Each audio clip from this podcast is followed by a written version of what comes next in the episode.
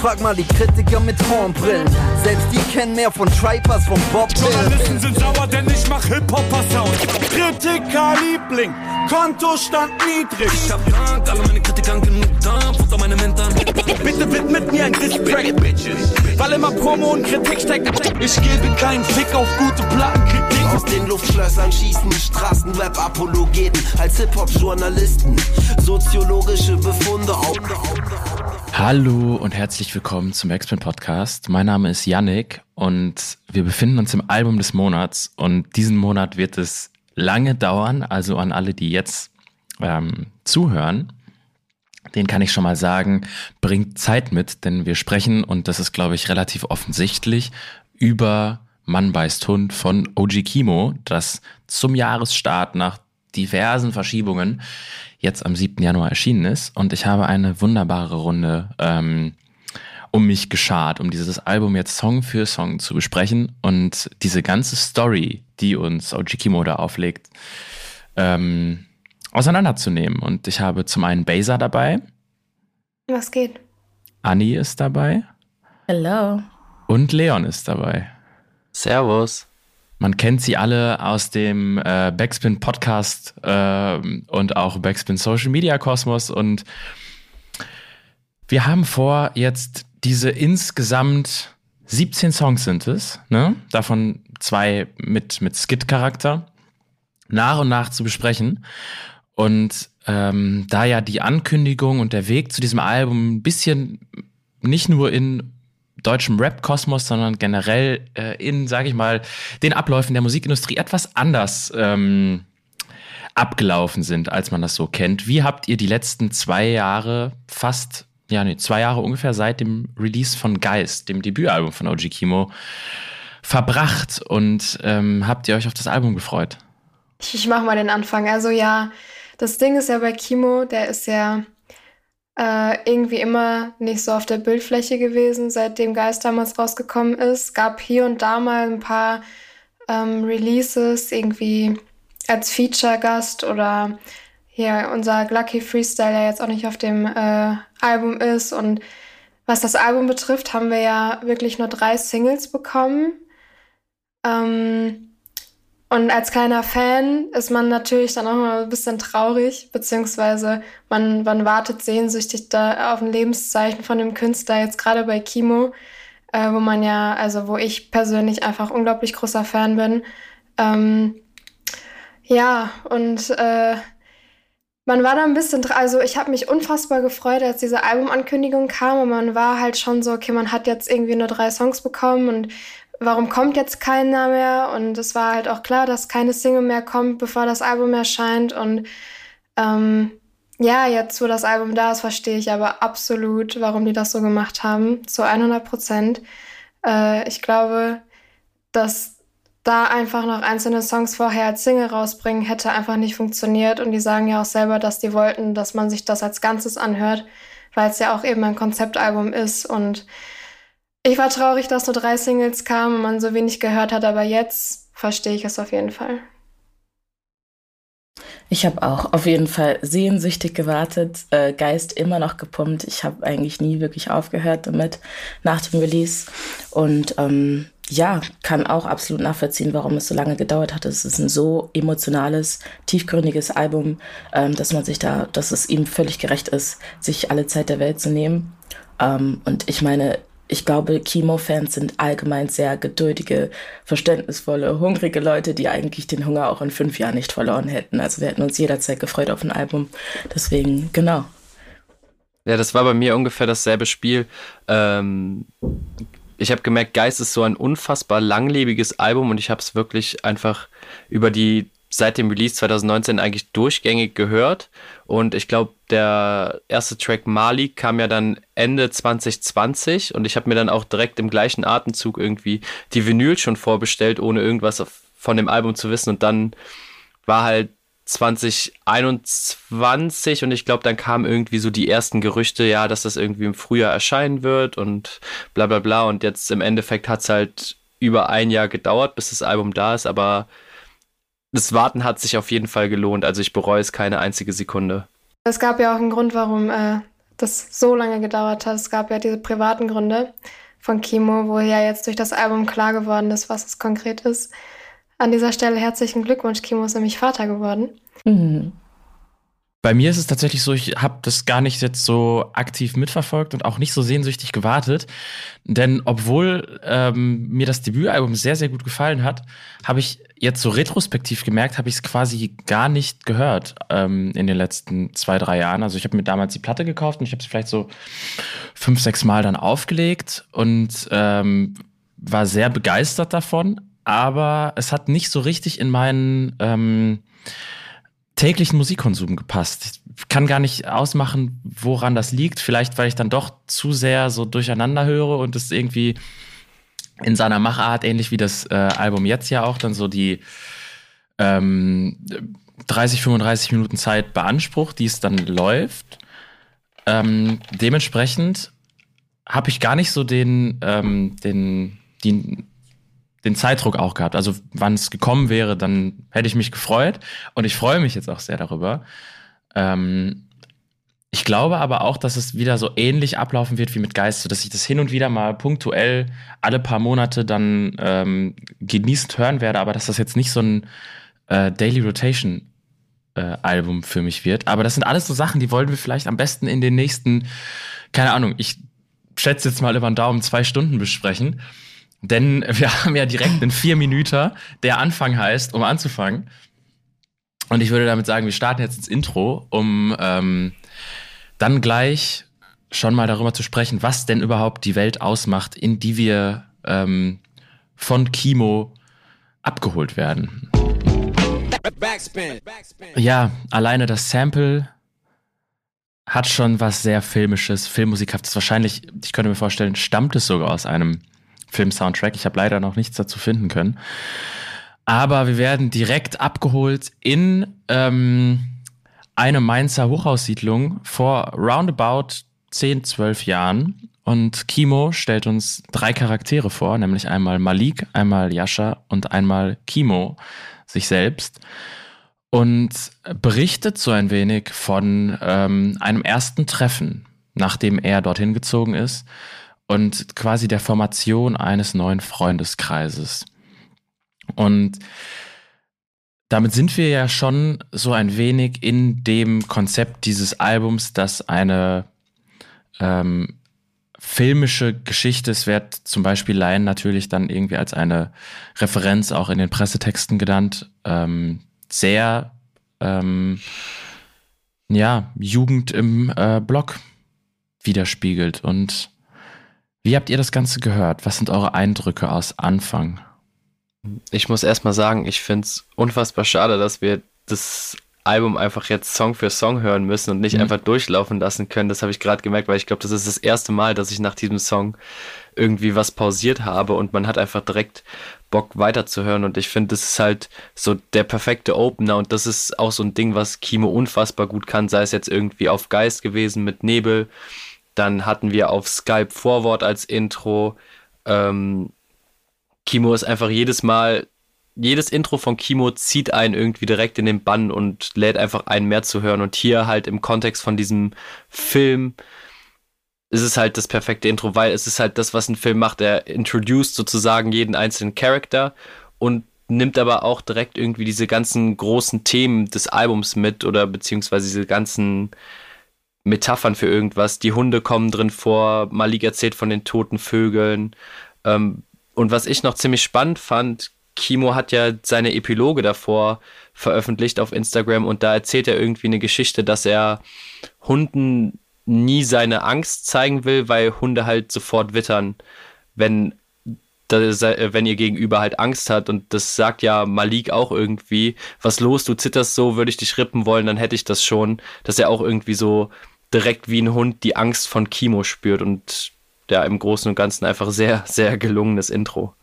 Unabhängig auch von dem Inhalt, was ihr beide gerade schon ziemlich gut zusammengefasst habt, finde ich aber auch, dass Frankie mit dem Beat dazu einfach ein unfassbar mitreißt. Ähm, also diese Streichinstrumente, das baut so unfassbar Spannung auf. Von Anfang an wird man da so richtig mit reingerissen. Und ähm, eine Sache fand ich oder finde ich auch noch krass, was uns auch im äh, Laufe des Albums auch noch weiter begleiten wird, sind so die Liebe zum Detail, so Kleinigkeiten, die einfach in den Beats mit untermauert werden. Wenn er von einem Handy spricht, das gerade vibriert, hörst du so ein Summen beispielsweise. Ich weiß nicht, ob euch das aufgefallen ist, aber da mhm. ist so ein ja. Summen mit drin oder ähm, auch bei anderen Tracks noch, worauf wir dann später eingehen. Aber ähm, grundsätzlich, ich finde den Beat unfassbar und Frankie hat wirklich richtig gezaubert. Sehe ich genauso, kann ich mich nur anfügen, was den Beat angeht. Das ist mir auch sofort aufgefallen, dass es halt einfach noch viel filmischer ist, wenn diese Details noch am Start sind, dass man dann halt auch die Stimmen zwischendurch hört und so, auch Akzente, das sind so Dinge, so Kleinigkeiten, die, die mein Herz glühen lassen auf jeden Fall. Ich finde es auch sehr, sehr nice in diesem Song, wie man einfach direkt in der Szene ist und da gar nicht so ein großes, es war einmal, war irgendwie, sondern einfach man ist drin und man bekommt schon direkt Persönlichkeitsmerkmale auch von Malik und von Yasha mit. Also allein hier, ich habe mir auch so ein bisschen aufgeschrieben, wie, wie ich die beiden empfinde, dass Malik eher so, ne, der extrovertierte, laute Typ ist und dass der respektiert wird, dass er immer irgendwie schlagfertig ist. Und bei Yasha merkt man schon so, ne, auch so ein bisschen, ist irgendwie am Start, ist ein bisschen witzig, aber eigentlich auch einfach entspannt und macht so ein bisschen eher mit. Und auch über Chemo bekommt man schon einiges mit. Also ich finde, das ist schon einfach eine super Grundlage, um, um zu checken, wie auch so die Freundschaftskonstruktion ist zwischen den dreien und wie es dann so weitergeht. Also man ist auf jeden Fall gespannt darauf, was dann noch die nächsten Songs passiert. Vor allen Dingen ist, finde ich, auf jeden Fall auch interessant, dass du ähm, den Charakter Kimo bisher noch nicht wirklich greifen kannst, ähm, außer er ist eben der, der neu ankommt. Ähm, und das, was ihn ausmacht, muss man sich eher dadurch ähm, erschließen, wie er Sachen erzählt. Und ähm, klar, das passiert natürlich alleine der, der ersten Person geschuldet, aber das wird über das Album ja dann gerade dadurch, dass Perspektiven immer mal wieder switchen, noch ziemlich interessant so herauszufinden anhand von dem, wie Texte geschrieben sind und welche Art von Worten wann benutzt werden, ungefähr zupuzzeln zu können, ähm, welche Perspektive man gerade miterlebt. Und wir haben es gerade eben schon gehört im Outro des Anfangs. Es geht jetzt in einen Civic und zwar, ähm, beziehungsweise in einen Honda haben sie gesagt, aber es geht in einen Civic. Und ähm, das Ganze ist quasi die, auch eines, wenn man so will, Single gewesen, so wie ich das verstanden habe, dadurch, dass die irgendwie am Release-Tag nochmal so gesondert ähm, hier und da platziert wurde. Und wir hören uns das Ganze jetzt mal an. Ja, wer fährt denn da den geklauten Civic? Also ich meine Kimo schon mal nicht. Er ist ja auf dem Rücksitz. Ja, ich tippe mal Malik, oder? Hm. Also das, das ist auch das Ding bei diesem Album. Darauf habe ich mich irgendwie gefreut, weil es ist so viel Raum für Interpretation, dass, glaube ich, jeder von uns das Album oder die Geschichte ein bisschen anders versteht. Voll. Also ich habe mir auch Interviews angeguckt und man stellt Fragen zum Album, zu irgendwelchen Details und er sagt immer sofort, nö, sage ich nicht. Ich will, dass die Leute selber interpretieren. Mhm. Finde ich total Aber sympathisch. Aber ist es wirklich, ist es wirklich Kimo auf der Rückbank? Weil in diesem Outro, da was am Ende gesprochen wird, ich weiß nicht, ob das Frankie ist, der das da eingesprochen hat, äh, sagt er ja, ähm, drei Jungs in einem Civic, der ist geklaut, ein Hund auf der Rückbank, vorne wird geraucht. Was übrigens so ein bisschen Kinderlied-Charakter auch hat. Oder so Kindersprech, äh, mm. ähm, Reim-Ding, so finde ich. Auf eine Art und Weise. Ganz interessant. Ja, stimmt, ich weiß, was du meinst. Interessant, ja, ich könnte es jetzt auch nicht sagen. Ich würde jetzt auch mal League tippen, einfach weil ich vom Storytelling das Gefühl hatte, dass er der Älteste auch ist und entsprechend auch den Führerschein haben könnte. Also, er ist ja mhm. 19, glaube ich. Kimo ist zu dem Zeitpunkt 17. Jascha weiß ich nicht, wie alt er ist. Aber ich weiß nur, wie groß mal. er ist. Auch gut. Ja, vielleicht finden wir es im, im Laufe des Albums noch raus. Bisher mhm. haben wir es ja noch nicht äh, unbedingt äh, weit geschafft auf dem Weg. Aber ähm, ich habe auch schon gesucht, ob ich irgendwo diesen Drum Break finde. Ich habe ihn noch nicht gefunden. War jemand von euch erfolgreicher? Leider nicht. Du, du findest Frankie Samples nicht. Das hat er selber auch mal gesagt. Der ist einfach so. Ah, doch, wir kommen zu einem gleich auf jeden Fall, das ja. man sehr offensichtlich finden konnte. Ja, klar, aber das. Ja. das, das ist ja das Ding, so die meisten Samples von Frankie findest du nicht und er sagt ja auch immer selber, ey, wenn das irgendwer herausfindet, dann Props an dich, aber er versucht es ja irgendwie so gut zu vertuschen, weil da auch nicht jedes Sample irgendwie gemeldet wird, was, glaube ich, auf das Album kommt. Sonst könntest du in der Art, wie Frankie irgendwie produziert, auch, glaube ich, keine Kohle mehr machen. Ja, da gab's, ich habe tatsächlich diese Woche äh, random Side-Anekdote, eins der Samples vom äh, Atrocity Exhibition Album von Danny Brown ähm, bei Spotify entdeckt. Das ist jetzt vor kurzem hochgeladen worden. Das ist so eine Elektronikkünstlerin aus den 60er Jahren, äh, die für so BBC-Geschichten ähm, so Avantgarde-Elektronik-Sachen in den 60er Jahren gemacht hat. Das ist auf jeden Fall krass. Das ist von dem uh, When It Rains und es ist einfach original der Song. Also die haben halt zum Teil nichts damit gemacht, sondern er hat einfach über den Originalsong gerappt. Und äh, es gibt ja ein Interview äh, von ihm auch zu dem Album, in dem er so sagt, yo, äh, an alle jungen Künstler samplet nicht so wie ich, weil ich habe äh, jetzt das erste Album gemacht, mit dem ich Kohle verdient hätte und alles davon geht irgendwie für Samples drauf. ja. Aber ähm, was ist denn so der, der Sound-Eindruck? Denn es wird natürlich jetzt nach dem Intro direkt wieder brachialer. Mhm. Also erstmal finde ich, äh, es wird ja die erste Stimme introduced. Es gibt ja so drei Stimmen auf dem ganzen Album, auch von den Skits. Ich glaube halt einfach repräsentativ für die drei Jungs. Ähm, ich feiere die Art der Stimme auf jeden Fall, äh, weil das halt nicht so eine Standardstimme ist, sondern halt so ein bisschen was, so ein Wiedererkennungsmerkmal hat. Und damit wurde ja auch der Song eingeleitet und ich finde, ähm, Soundtechnisch äh, reißt er einen richtig mit. Ich glaube, live ist der auch unfassbar, der Song. Also, wenn ich zum, zum Konzert gehe, dann glaube ich, dass Civic ziemlich abreißen wird. Einfach, wenn das so über riesen Lautsprecher einfach mal eine komplette Halle irgendwie ähm, durchtönt, dann, dann gehen auf, auf jeden Fall alle richtig mit ab. Das ist meine Einschätzung. Ich weiß nicht, wie ihr es seht. Zu den Stimmen, ich finde das auch extrem cool, dass da einfach verschiedene Stimmen drin sind. Ich bin äh, immer nicht ganz sicher, welche wem zuzuordnen ist, weil ich höre auf jeden Fall am Anfang irgendwie, ich, ich weiß nicht, ob das Französisch ist, aber das würde ja zu Malik passen und zu seinen Wurzeln. Ähm, aber ich weiß, dass im, ähm, im, im Laufe des Albums auch irgendwie äh, wer mit afrikanischem, westafrikanischem Akzent vorkommt. Weiß ich dann auch immer nicht, wem zuzuordnen. Aber es macht es auf jeden Fall total interessant. Ich glaube, dass äh, tatsächlich auch eine Art Erzählerstimme da drin ist. Also ich meine, dass er es in einem Interview gesagt hat, ähm, dass diese, ja, der afrikanische Akzent eine außenstehende Person ist, die redet. Aber genau. ja, jetzt in dem Sinne, genau, sehr cool. Ja, das erzählt er im Diffus-Interview mit Yannick, liebe Grüße, ähm, der auch, ähm, also da, da erzählt er eben, dass es so eine außenstehende Person gibt, die diese Erzählerperspektive einnimmt. Mhm. Ja, voll spannend. Und das ist ja eher so ein, so ein Reinschauten. Also es ist jetzt nicht im klassischen Sinne ein Erzähler, der dir die Situation schildert, mhm. sondern es hat eher so ein, auch wieder ein Gefühl für den Song geben durch, ähm, durch so ein, durch sehr wenig Worte und was, was ähm, auch sehr gut funktioniert bisher. Ähm, also Props dahin, wir werden uns hier sehr viel in Loben verlieren, glaube ich.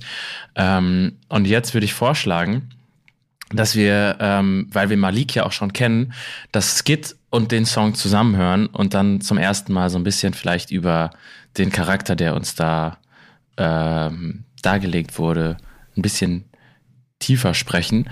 Und wie Leon nämlich schon gesagt hat, ist es wahrscheinlich sinnvoller, wenn wir jetzt so die einzelnen Songs relativ knackig besprechen und dann vielleicht einfach ein wirklich sehr langes Fazit ähm, formulieren. Deswegen ab ins Hund-Skit und in Malik. Was ich mich ja seit dem Erscheinen des Songs frage, und das hat jetzt nichts mit dem Inhalt zu tun, sondern eher mit dem Sound und der Performance, ist es Frankie in der Hook?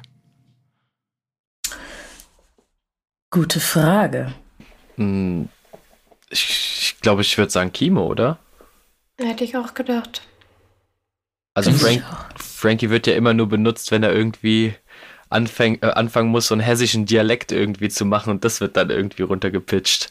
Aber es, es mhm. schwingt so leicht mit, wenn ich irgendwie an das Intro von Geist denke. dann ist so rein von der Betonung, habe ich die ganze Zeit das Gefühl, dass die Hook von Frankie kommt. Auch weil es so runtergepitcht ist, vielleicht gerade weil es so runtergepitcht ist.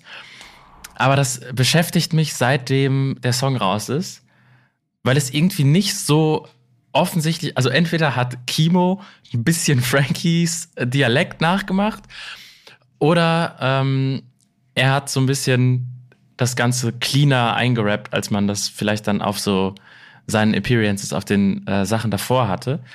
Aber es klingt für mich so. Ähm, werden wir wahrscheinlich auch nie erfahren. das werden wir nie erfahren. Ding. Nee. Das bleibt alles ein Fragezeichen. Ey, ich finde die ganze Szene so geil. Einfach, das ist so gut eingeleitet. Civic war ja auch schon unglaublich dynamisch, super brachial, was du gesagt hast.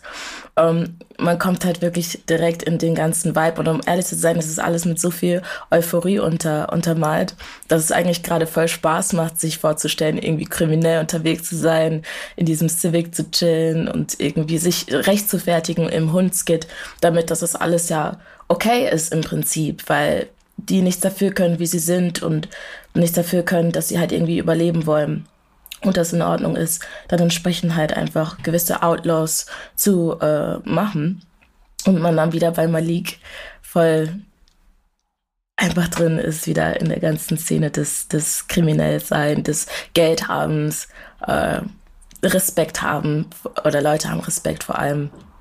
Und wie ist das mächtig? ich fühle das voll, besonders mit dem Skit irgendwie davor, weil Malik ist irgendwie so für mich der, der Inbegriff von so einem Street Smart Dude, der mhm. einfach, mhm. so er sitzt einfach im Auto und erzählt diese Geschichte und ich fühle auch Kimo, der dann irgendwie so zwischendrin einfach so sagt, so, was laberst du? Aber wenn man halt einfach mal so ein, zwei Minuten länger drüber nachdenkt, denkt man sich, ey, der Typ hat halt irgendwie komplett recht mit dem, was er irgendwo erzählt, auch wenn es halt im Endeffekt nur eine Rechtfertigung ist für die ganzen Sachen, die er macht. Ähm, und ja, dann halt perfekt. Ich finde es auch ziemlich geil, dass das irgendwie die erste Single war, weil es ist im Album-Kontext halt irgendwie so ein, so ein wichtiges Puzzleteil, aber es funktioniert halt auch als Single und damals hat halt keiner von uns irgendwie geahnt, okay, das ist jetzt irgendwie eine Single aus der Perspektive von irgendwem anderen, sondern ja, einfach ein nicer Kimo-Song, wo er halt erzählt, wie er, wie er jetzt das schnelle Geld macht und äh, Diebstähle begeht. Ja, finde ich ziemlich nice. Ich glaube auch, dass Malik tatsächlich das erste war, was er geschrieben hat überhaupt vom Album. Also, dass das irgendwie im Sommer 2020 schon fertig war und dass da darauf basierend das filmische Konzept dann entstanden ist und darauf basierend dann entsprechend auch der, der Rest des Albums. Hm, hatten die nicht irgendwie erzählt, dass sie einen Song geschrieben haben, der es nicht aufs Album geschafft hat? Irgendwie, ah, ich weiß gar nicht mehr, wie der hieß, aber irgendwie Hunde oder so. Mhm. Ähm, oder irgendwie sowas in der Richtung. Welt voller Hunde, sagt er im Welt Apple Music. Hunde. Genau, genau, genau. Der mhm. Song, ich glaube, das war so der Startschuss worauf das Konzept dann sozusagen entstanden ist, wobei der Song es letzten Endes ja eben nicht aufs Album geschafft hat. Hm, aber eine Frage habe ich an euch. Äh, wie seht ihr irgendwie dieses, also man hat ja die Hunde, die ja irgendwie jetzt so von Malik erklärt worden sind, wer, wer oder was die Hunde sozusagen sind. Jeder ist irgendwie der Hund, aber ähm, was versteht ihr unter den Vögeln, weil die ja auch immer wieder vorkommen und Malik sagt jetzt auch irgendwie hier, äh, tote Vögel fallen wieder aus der Luft. Es ist für mich immer noch das größte Rätsel. Ich habe keinen Schimmer, um ehrlich mhm. zu sein. Also wenn also, ich das... Mhm. Oh, mach besser. Ja, also tote Vögel fallen wieder aus der Luft. Das ist ja... Tote Vögel, die vom Himmel fallen, sind ja grundsätzlich eigentlich eher so, ein, so eine Art schlechtes Oben. Ähm, jetzt so allgemein. Ähm, jetzt im Albumkontext habe ich ich habe da verschiedene Ansätze, die ich alle noch nicht so ganz bis zum Ende durchdacht habe. Deswegen äh, finde ich es ein bisschen schwierig, das jetzt hier so zu konkretisieren und das auch genauso zu sagen, dass ich damit zufrieden wäre, was für eine Theorie ich da habe. Ähm, aber ich glaube, wenn ich mir das Album jetzt noch mal mehr, ich glaube, irgendwann werde ich diesen, diesen Moment haben, wo ich diese Erleuchtung habe. Ich hatte gerade einen kleinen Klickmoment ja? tatsächlich. Okay, dann erzähl also, mal.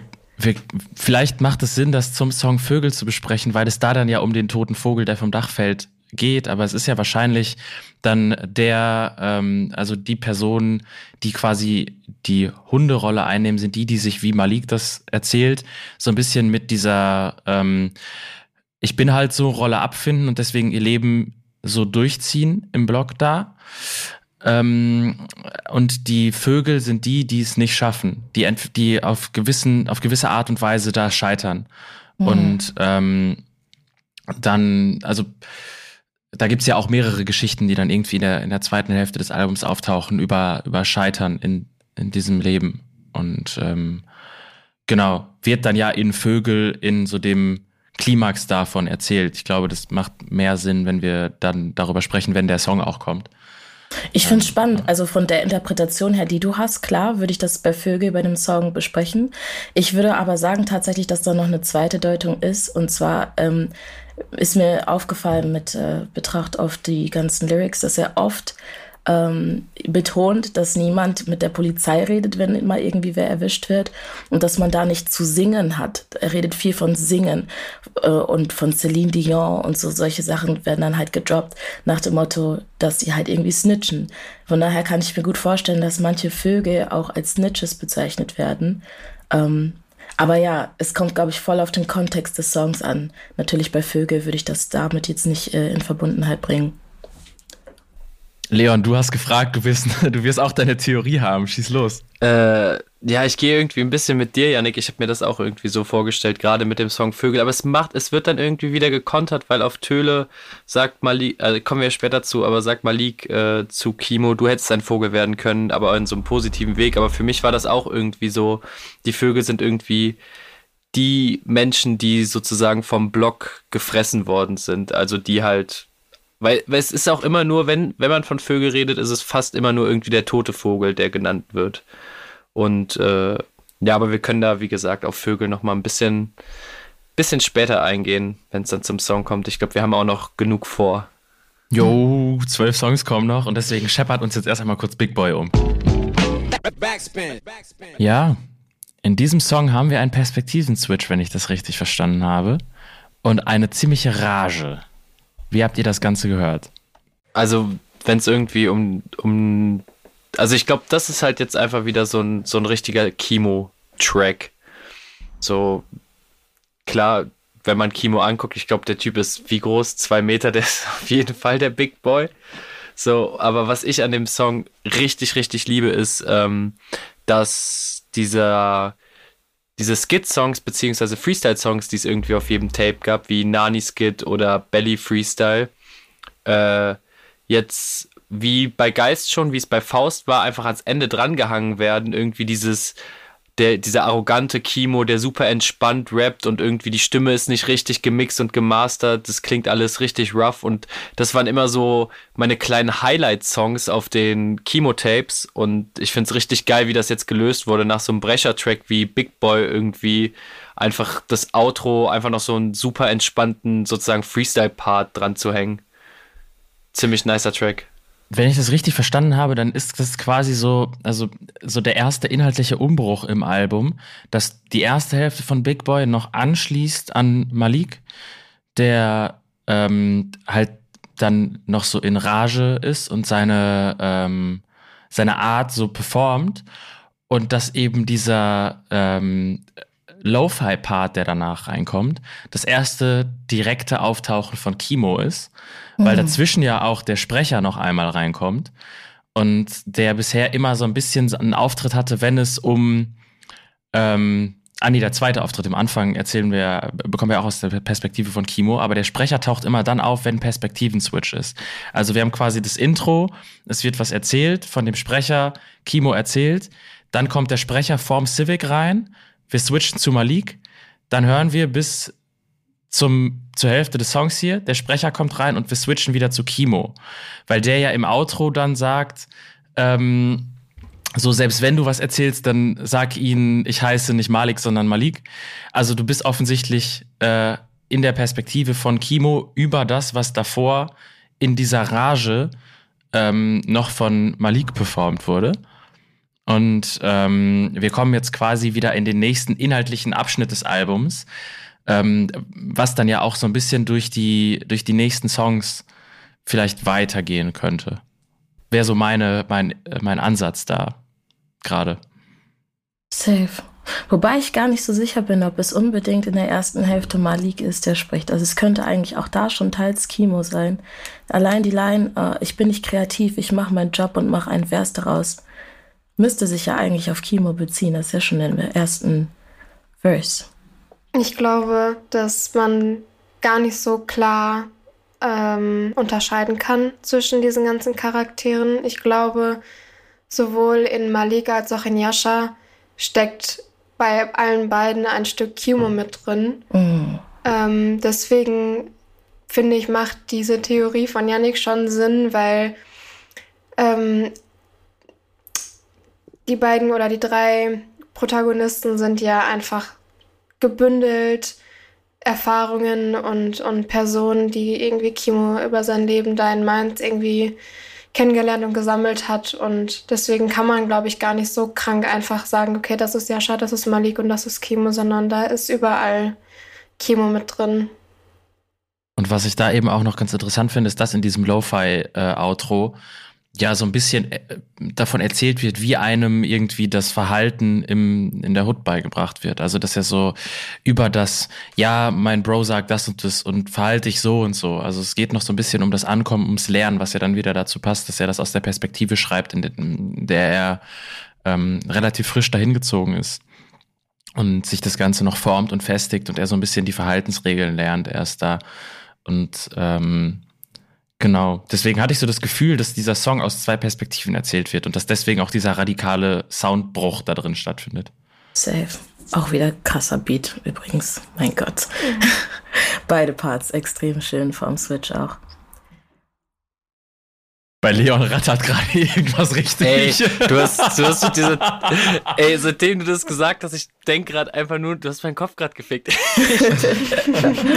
ich denk gerade die ganze Zeit einfach nur noch jetzt über diese, diese Rolle vom, vom Erzähler nach und ich weiß es nicht. Ich finde, ich finde auch hier ist er so super cool gewählt, weil der irgendwie so schon so, so super frech irgendwie so sagt, du bist also der Big Boy, so und das, das, das finde ich dann doch irgendwie so sehr passend Malik gegenüber, weil Malik sich ja halt einfach für diesen krassen Typ hält, irgendwie dieser mhm. Anführer, so ihm gehört der Block und dann kommt einfach diese, diese Erzählerstimme, die ja das Ganze irgendwie aus so einer Vogelperspektive dann irgendwie beobachtet und sagt, also, ah, du bist also der Big Boy. So ist, äh, ja, ich muss weiter drüber nachdenken, Janik. Das ja, gerade weil, weil dieser Big Boy-Charakter ja so ähm, fast karikaturhaft überzeichnet ist, sich mit einem IS-Kämpfer vergleicht. Also so ein bisschen ähm, so, naja, überzeichnet ist in, in der maximalen Form und das ja auf eine Art und Weise dann schon so dieses ähm, das fängt ja irgendwo, äh, und das ist wahrscheinlich dem geschuldet, dass, ähm, wie Kimo in Interviews auch sagt, so mehrere äh, Charaktere da, die er aus seinen Erfahrungen kennt, in, in diesen beiden äh, fiktiven Personen gebündelt wurden. Das fängt ja so ganz viele, ähm, ähm, ja, Attribute ein, die man vielleicht so mit, mit dem, was äh, Leon sagte, so den, dem Straß, klassischen Street Smart ähm, Persönlichkeit, die aber, der dann trotzdem kurz angebunden ist und irgendwie laut ist und ähm, und hart auftritt und in dem Fall dann, wenn man jetzt bei dem ähm, Hund-Vergleich bleiben will, sein Revier markiert. Und das ist dann halt einfach so ein klares Abstecken von, das ist hier bis hierhin und nicht weiter meine Gegend. Und das passiert in Big Boy so ähm, schonungslos, wie man es irgendwie machen kann, durch eben diese, durch diese Brutalität in allem, in der Wortwahl und auch im Beat. Und dann eben diese Außenbetrachtung von, ja, beruhig dich mal. Es ist so, ist okay. Und dann passt da ja dieser Erzähler und auch so ein bisschen dieses, ähm, dass es dann so abfällt durch die Perspektive von Kimo. Also es ist sehr, sehr clever geschrieben alles und sehr, sehr interessant erzählt. Safe. Inwiefern hat die Makarov jetzt mit dem Big Boy sein irgendwie zu tun? Weil das ist gerade das, was mich so ein bisschen verwirrt äh, weil ihr Big Boy jetzt anders definiert habt und hier aber eine Line ist, wo er sagt, er liest ihm eine Makarov, er nennt sie Big Boy. In einem aber zweiten Part ja, sozusagen. Da geht es ja, glaube ich, um noch jemand ganz anderen, ähm, den Vater von jemandem, jemandem, der im Block wohnt und der ja. seine Waffe so nennt. Ähm, vielleicht ist das einfach nur eine nette Referenz. I don't know. Ja, kann man sich, glaube ich, sehr viele Gedanken zu machen. Also es gehört ja auch, es gehört ja auch wirklich dazu, beim Machen von so einem ähm, Konzeptwerk ganz bewusst hier und da mal eine falsche Fährte zu legen. Mhm. Und ich bin mir sicher, dass wir sehr viele falsche Fährten haben werden hier und dass wir auch auf die ein oder andere reinfallen werden, wenn wir darüber sprechen. Wahrscheinlich sogar schon reingefallen sind. Ähm, und Kimo und Frankie bei sich im Studio sitzen oder hoffentlich mittlerweile nicht bei sich im Studio sitzen, sondern ihr Leben genießen und sich ins Fäustchen lachen. Ich glaube, das geht auch gut beim, beim nächsten Track, weil da bin ich mal gespannt, wie ihr das seht. Welche Perspektive ist jetzt wann und wann wird geswitcht und wer ist wer. Ist einfach nur noch verwirrend. Ja, ab, ab in Vertigo. Ja, das ist a lot mal wieder. Und ähm, Bevor ich meinen Senf dazu gebe, lasse ich euch einfach mal anfangen. Ich weiß nicht, ob jemand schon so die Theorie und die Frage von Leon beantworten kann. Ich finde es hier tatsächlich am allerschwierigsten, weil so viel auch gesprungen wird von Ich-Perspektive zu Du. Also ich habe jetzt, obwohl wir noch nicht so weit im Album sind, ich hätte jetzt vermutet, dass es Jaschas Perspektive ist. Äh, einfach auch wegen dem, was noch kommt später. Und ich hätte vielleicht vermutet, dass es so wie der Teufel und der Engel auf der Schulter diese zwei Perspektiven von Jascha sind. Das wäre jetzt so meine erste Intuition darauf bezogen. Ja, da wäre ich auch dabei und äh, gerade so in dem, was man äh, dann jetzt von Kimo in Interviews hört, ist es ja auch ähm, nochmal der eigene Zwiespalt, den er mit sich ausmacht, als das, was er ähm, irgendwie ähm, verarbeitet hat, dadurch, dass er diese Charaktere erschaffen hat. Also äh, hast du da nochmal so ein bisschen ein, was im Outro dann ja auch wieder passiert, hier und da so ein bisschen ein Durchbrechen von dieser Story da mit drin, dadurch, dass eben so diese Dualität von dem, äh, von dem Leben, das sie führen dass man gleichzeitig abfeiert in, und eben nicht abfeiert drin hat. Was dann ja zum Beispiel auch in, in Vögel nachher nochmal äh, sehr explizit gesagt wird, von wegen, man entschließt sich jetzt, das hinter sich zu lassen und am nächsten Morgen chillt man trotzdem wieder mit denselben Leuten. Und genau dieses Problem wird ja in dem Song eigentlich schon einmal erzählt, nur als ein gesonderter Song, was dann nachher nur nochmal in einer Zeile auftaucht. Hm. Voll spannend. Also findet ihr, es könnte praktisch schon so eine Andeutung oder Einleitung sein für Vögel? Ja, ja wenn, wenn ich mir die Lines jetzt, also ich hatte eigentlich eine andere Theorie, aber die habe ich gerade über Bord geworfen. Eigentlich war meine Theorie, dass Malik den ersten Part rappt, wieder aus seiner Sicht äh, und sozusagen Kimo und Yasha auf ihn einreden, weil ich irgendwie die beiden dann, also einmal kommt ja ich glaube, der zweite Part, da kommt Kimos Stimme ja sehr, sehr raw irgendwie rein. Und das klingt halt wirklich einfach, als würde Karim jetzt einfach ins Mikrofon reinreden. Und da sehe ich ihn irgendwo.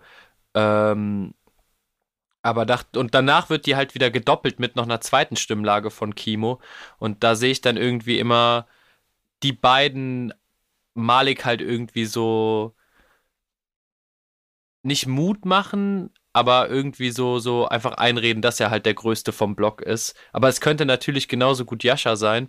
Äh, und was ich gerade auch noch gefunden habe, da sind ja auch so zwei Lines drauf. Äh, einmal gibt es einen Himmel für einen Hund, das wird ja auch sehr gut dann später zum Vögelsong passen. Und dann, du bist nicht wie all die anderen Vögel, sie fallen aus dem Wind.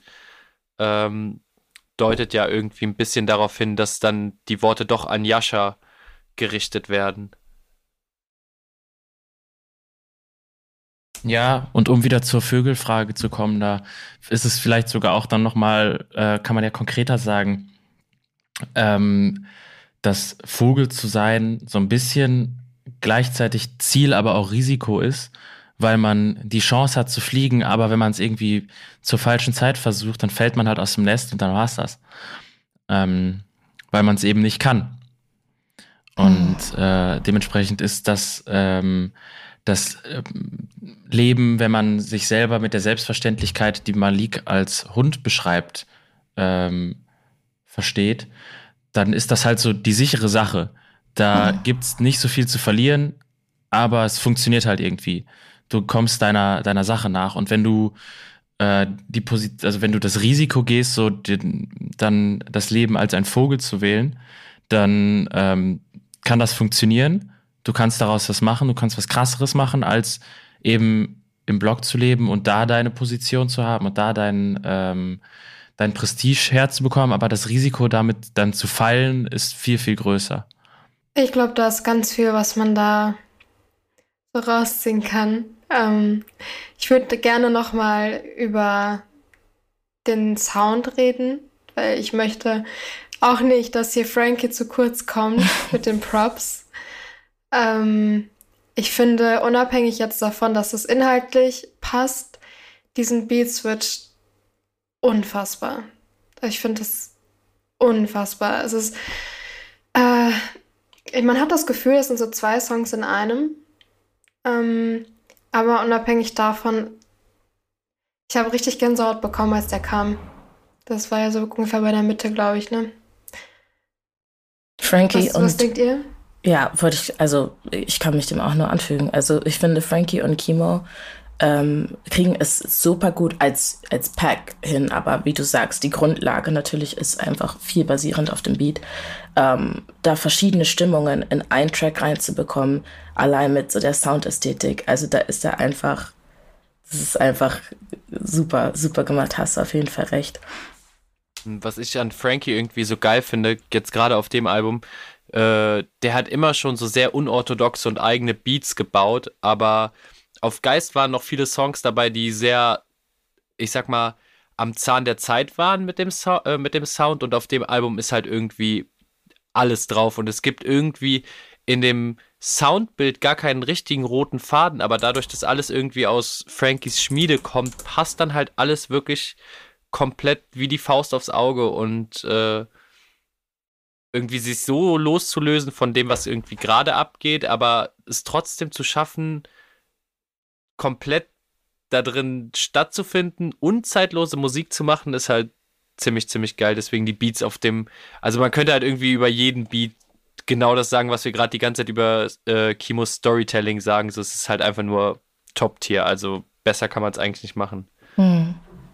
Ja, es wird auch gerade durch die ähm, durch die Sound Design-Ideen, die die Songs zusammenhalten, natürlich nochmal runter. Also gerade wenn man so diese Motorgeräusche oder Field Recordings aus Häusern und von Gesprächen hat, die so im Outro von Songs reinkommen und ins Intro des nächsten Songs überfaden. Ähm, das schafft ja immer noch eine gewisse, ähm, ja, es macht es konsistenter ähm, als Gesamtes. Werk, selbst wenn die Songs irgendwie stilistisch häufig dann nochmal auseinanderdriften, sind das so diese kleinen Momente, die das Ganze irgendwie gut ineinander überfließen lassen. Und genauso ein, ja.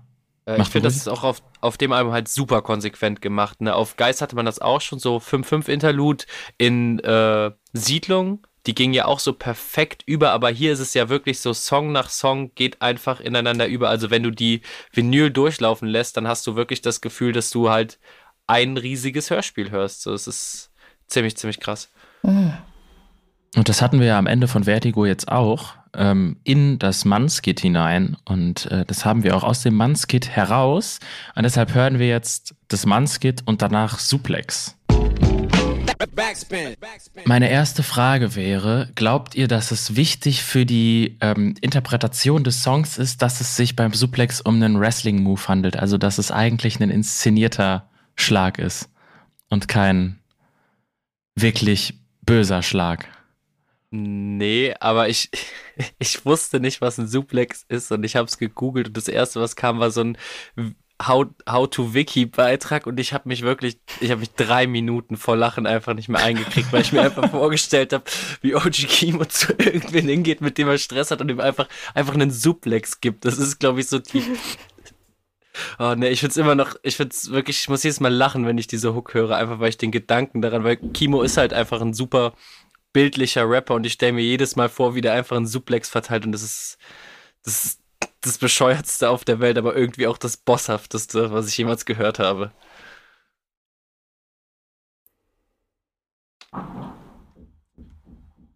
Ja, also ich habe tatsächlich nämlich das Gefühl, dass in diesem Song, ähm, also dass wir die Perspektive von Kimo selbst wiederbekommen, in so einer ähm, Art, ähm, ja, er, er schwimmt so in dem Rausch, den er durch jetzt auch zum Beispiel einen Malik mitbekommt, mit und ähm, hat richtig Spaß an seinem Leben. Aber es ist nicht so hundertprozentig mit der Ernsthaftigkeit, wie du es bei einem äh, Malik hast. Und deswegen äh, glaube ich tatsächlich, dass dieser, ähm, dieser Bezug auf einen Wrestling-Move äh, sehr bewusst gewählt ist, weil er halt im Gegensatz zu Malik eher noch ein bisschen mit, mit äh, Distanz das Ganze lebt und das zwar sehr, ähm, sehr bestimmt alles da drin hat und äußert und sagt, ähm, aber es nicht so die, ähm, äh, die Kaltschnäuzigkeit hat, die ein Malik an den Tag legt und die Abgeklärtheit, sondern es ist eher so ein, ähm, ja, während, während ein Malik das ganze ähm, Blog-Business-Ding und so auch wirklich durchzieht, ist er so auf, yo, das ist geil, das macht gerade irgendwie Spaß, es gibt ein krass, es hat, es ist ein Lifestyle, aber es ist nicht so in der, in der Ernsthaftigkeit, wie man es vielleicht dann in anderen Momenten des Albums hat. Ich verstehe, was du meinst. Bei Wrestling hm. ist ja irgendwie viel Showaspekt, ne? Also ja. auch der Chokeslam, der in, in der äh, zweiten Verse angesprochen wird, ähm, da habe ich auch nochmal recherchiert. Der Chokeslam ist ja auch irgendwie so ein Finishing-Move, der aber an sich, also krass aussieht, aber jetzt nicht unbedingt äh, gefährlich ist. Also man kommt eigentlich aus der Sache gut raus, was ja dann auch äh, passiert im Laufe des Albums. Ich verstehe, was du meinst. Also ich glaube, man checkt auf jeden Fall, dass Malik so ein bisschen der Anführer ist, der das so wirklich, wirklich ernst nimmt. Und Yasha und ähm, Kareem in dem Fall sind halt so nicht unbedingt Mitläufer, aber ja doch, machen halt mit. Machen, machen es aus einer anderen ähm, Motivation vielleicht. Hm. Interessant. Ja, auch wieder voll dynamisch, der Song. Es ist, wie, ich fand schön, wie du es gerade als Rausch beschrieben hast. Man fühlt sich die ganze mhm. Zeit wie in einem Rausch einfach und vor allem in Rage. Ich glaube, das ist auch einfach der, der, Song für live. So, das war auf dem letzten Album Faust. Jetzt ist es irgendwie, irgendwie Suplex. Ich glaube, wenn der live droppt, dann, dann gibt Kimo wirklich irgendeinem Typen Suplex auf der Bühne und alle rasten aus. Ich bin so ein bisschen noch beim Skit hängen geblieben gedanklich, äh, weil das ja jetzt nochmal so eine andere Perspektive ist zu dem Mann- und Hund-Vergleich. Stimmt, das haben wir auch ähm, noch gehört. Mhm. Ähm, mich würde mal interessieren, äh, weil es ist ja hier jetzt aus Jaschas Perspektive erzählt. Ähm, und er ist ja der Meinung, dass man die beiden nicht so richtig miteinander vergleichen kann, wenn einer abhängig ist von dem anderen. Ähm, und mich würde mal interessieren, wem würdet ihr denn jetzt von der, von der Definition her eher zustimmen? Jascha oder Malik? Also die Wahrheit liegt wahrscheinlich irgendwo in der Mitte, wie das meistens so ist, ne? Ähm, und mhm. auch das ist so ein ähm, Grund oder Aspekt auch, warum diese Charaktere ja auch in der Art und Weise, wie sie äh, inszeniert werden, auf eine gewisse Art und Weise Stereotype bedienen, weil du ja daran erkennen sollst, dass es so ein bisschen so, das ist das eine Extrem, das ist das andere Extrem und beide Geschichten gehen ja nicht gut aus. Ähm, mhm. Sondern, also wenn du dich zu sehr an eine der beiden Definitionen hältst, dann gehst du vor die Hunde, so. ähm, und dass man sich anhand davon, dass es so plakativ erzählt wird und so ähm, in zwei Extremen, dass man sich daraus erschließen muss, quasi, ja gut, keiner von beiden hat recht in diesem Streitgespräch, sondern ähm, es funktioniert beides nicht, wenn man es konsequent lebt. Ich finde äh, tatsächlich, dass ähm, jetzt bei beiden Skits sogar Ähnlichkeiten zueinander sind. Also ich hatte das Gefühl, in der zweiten Theorie beim Mann-Skit wird im Prinzip gesagt, dass ähm, der, dem Hund halt praktisch Freiheiten genommen wird und er entsprechend verantwortungslos ist für die Taten, die er begeht. Und dadurch, dass wir ja eigentlich ähm, grundsätzlich davon reden, dass Menschen auch irgendwie Hundes ähnlich sind, ähm, dass es halt in, in dem System, in dem wir leben, genauso ist. Also entsprechend, dass äh, das auch eigentlich wieder eine Rechtfertigung ist für die Gesetzesbrüche und ähm, das halt nur ein Resultat der Unterdrückung ist, die die empfinden durch die Mächte, die halt irgendwie oben sind. Ich finde die Perspektiven aus den jeweiligen Skits, finde ich, passen sehr gut zu den Charakterbeschreibungen von den jeweiligen Personen. Ich finde mhm. die Art, wie Malik diesen Vergleich zieht und die Art, wie Yasha diesen Vergleich zieht, passt sehr gut zu der Art, wie Kimo die beiden in dem Album darstellt.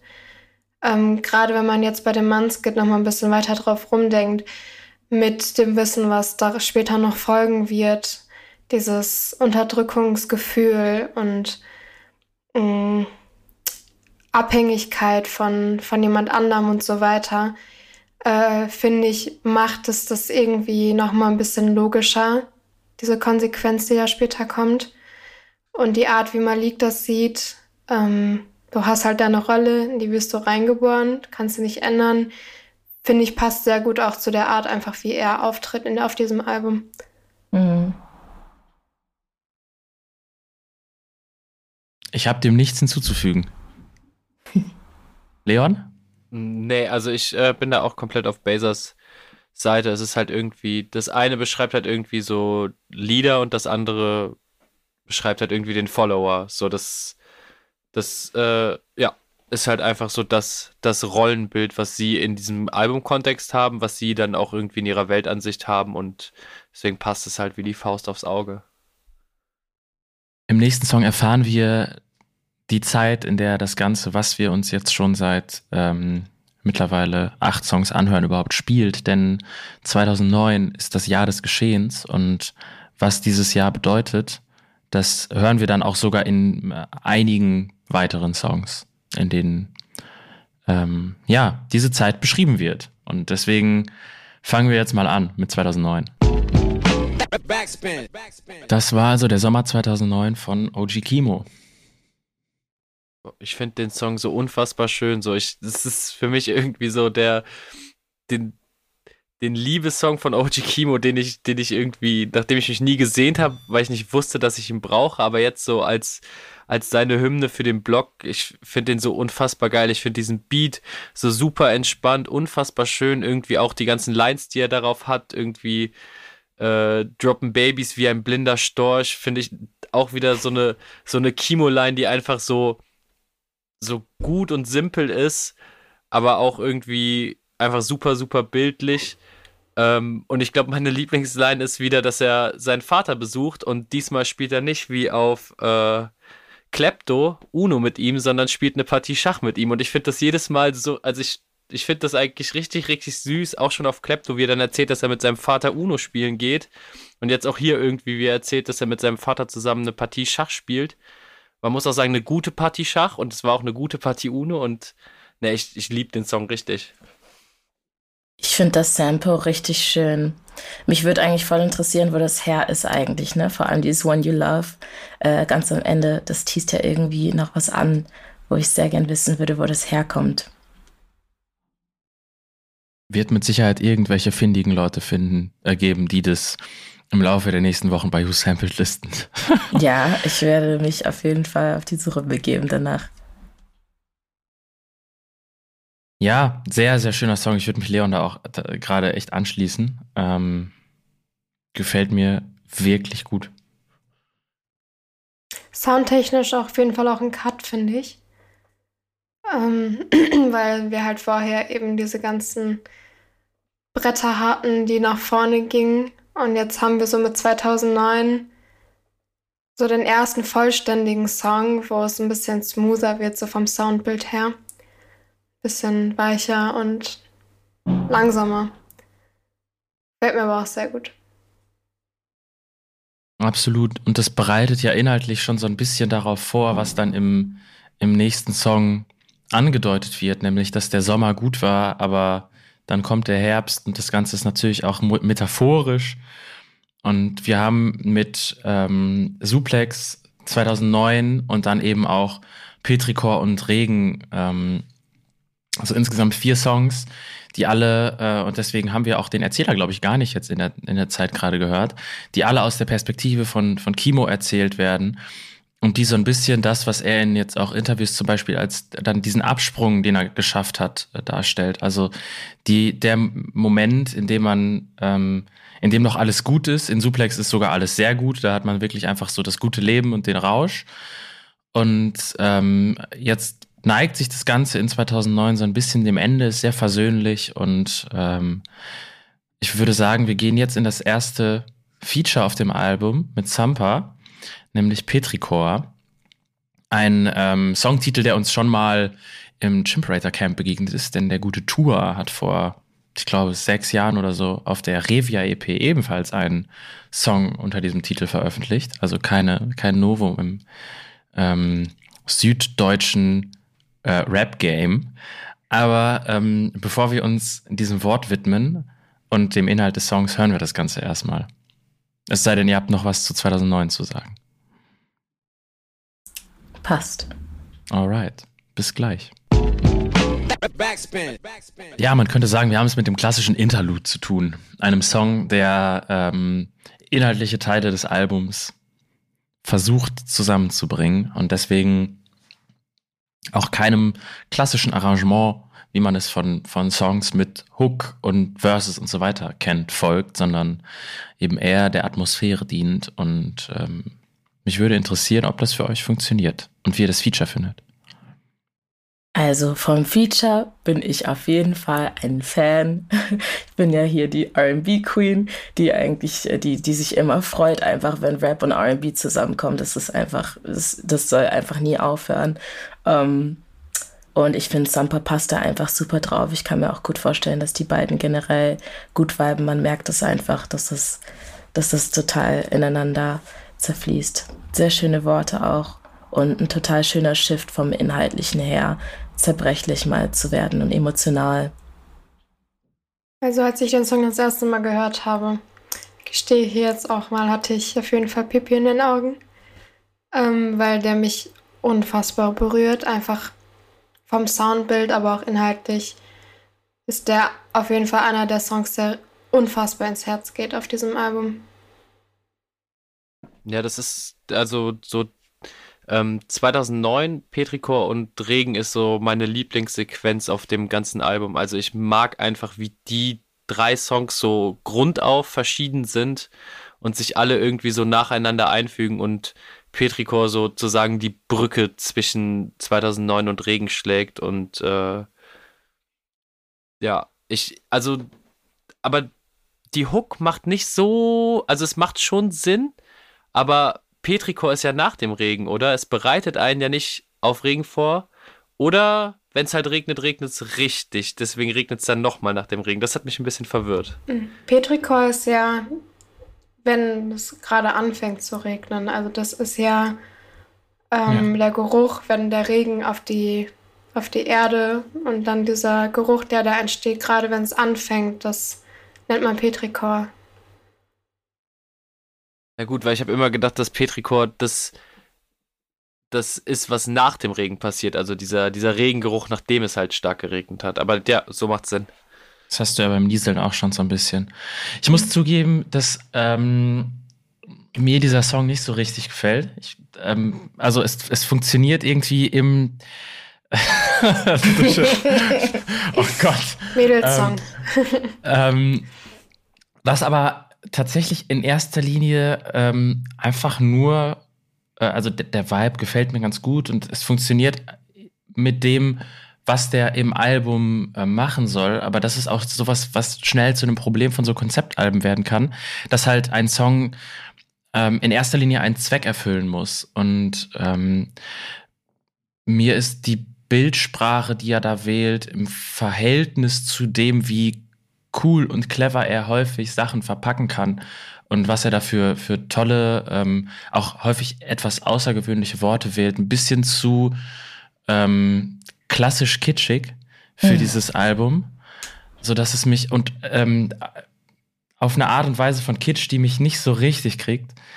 Ähm, deshalb äh, lässt er mich relativ kalt. Aber ähm, in diesem Konstrukt 2009 Petrichor Regen funktioniert super.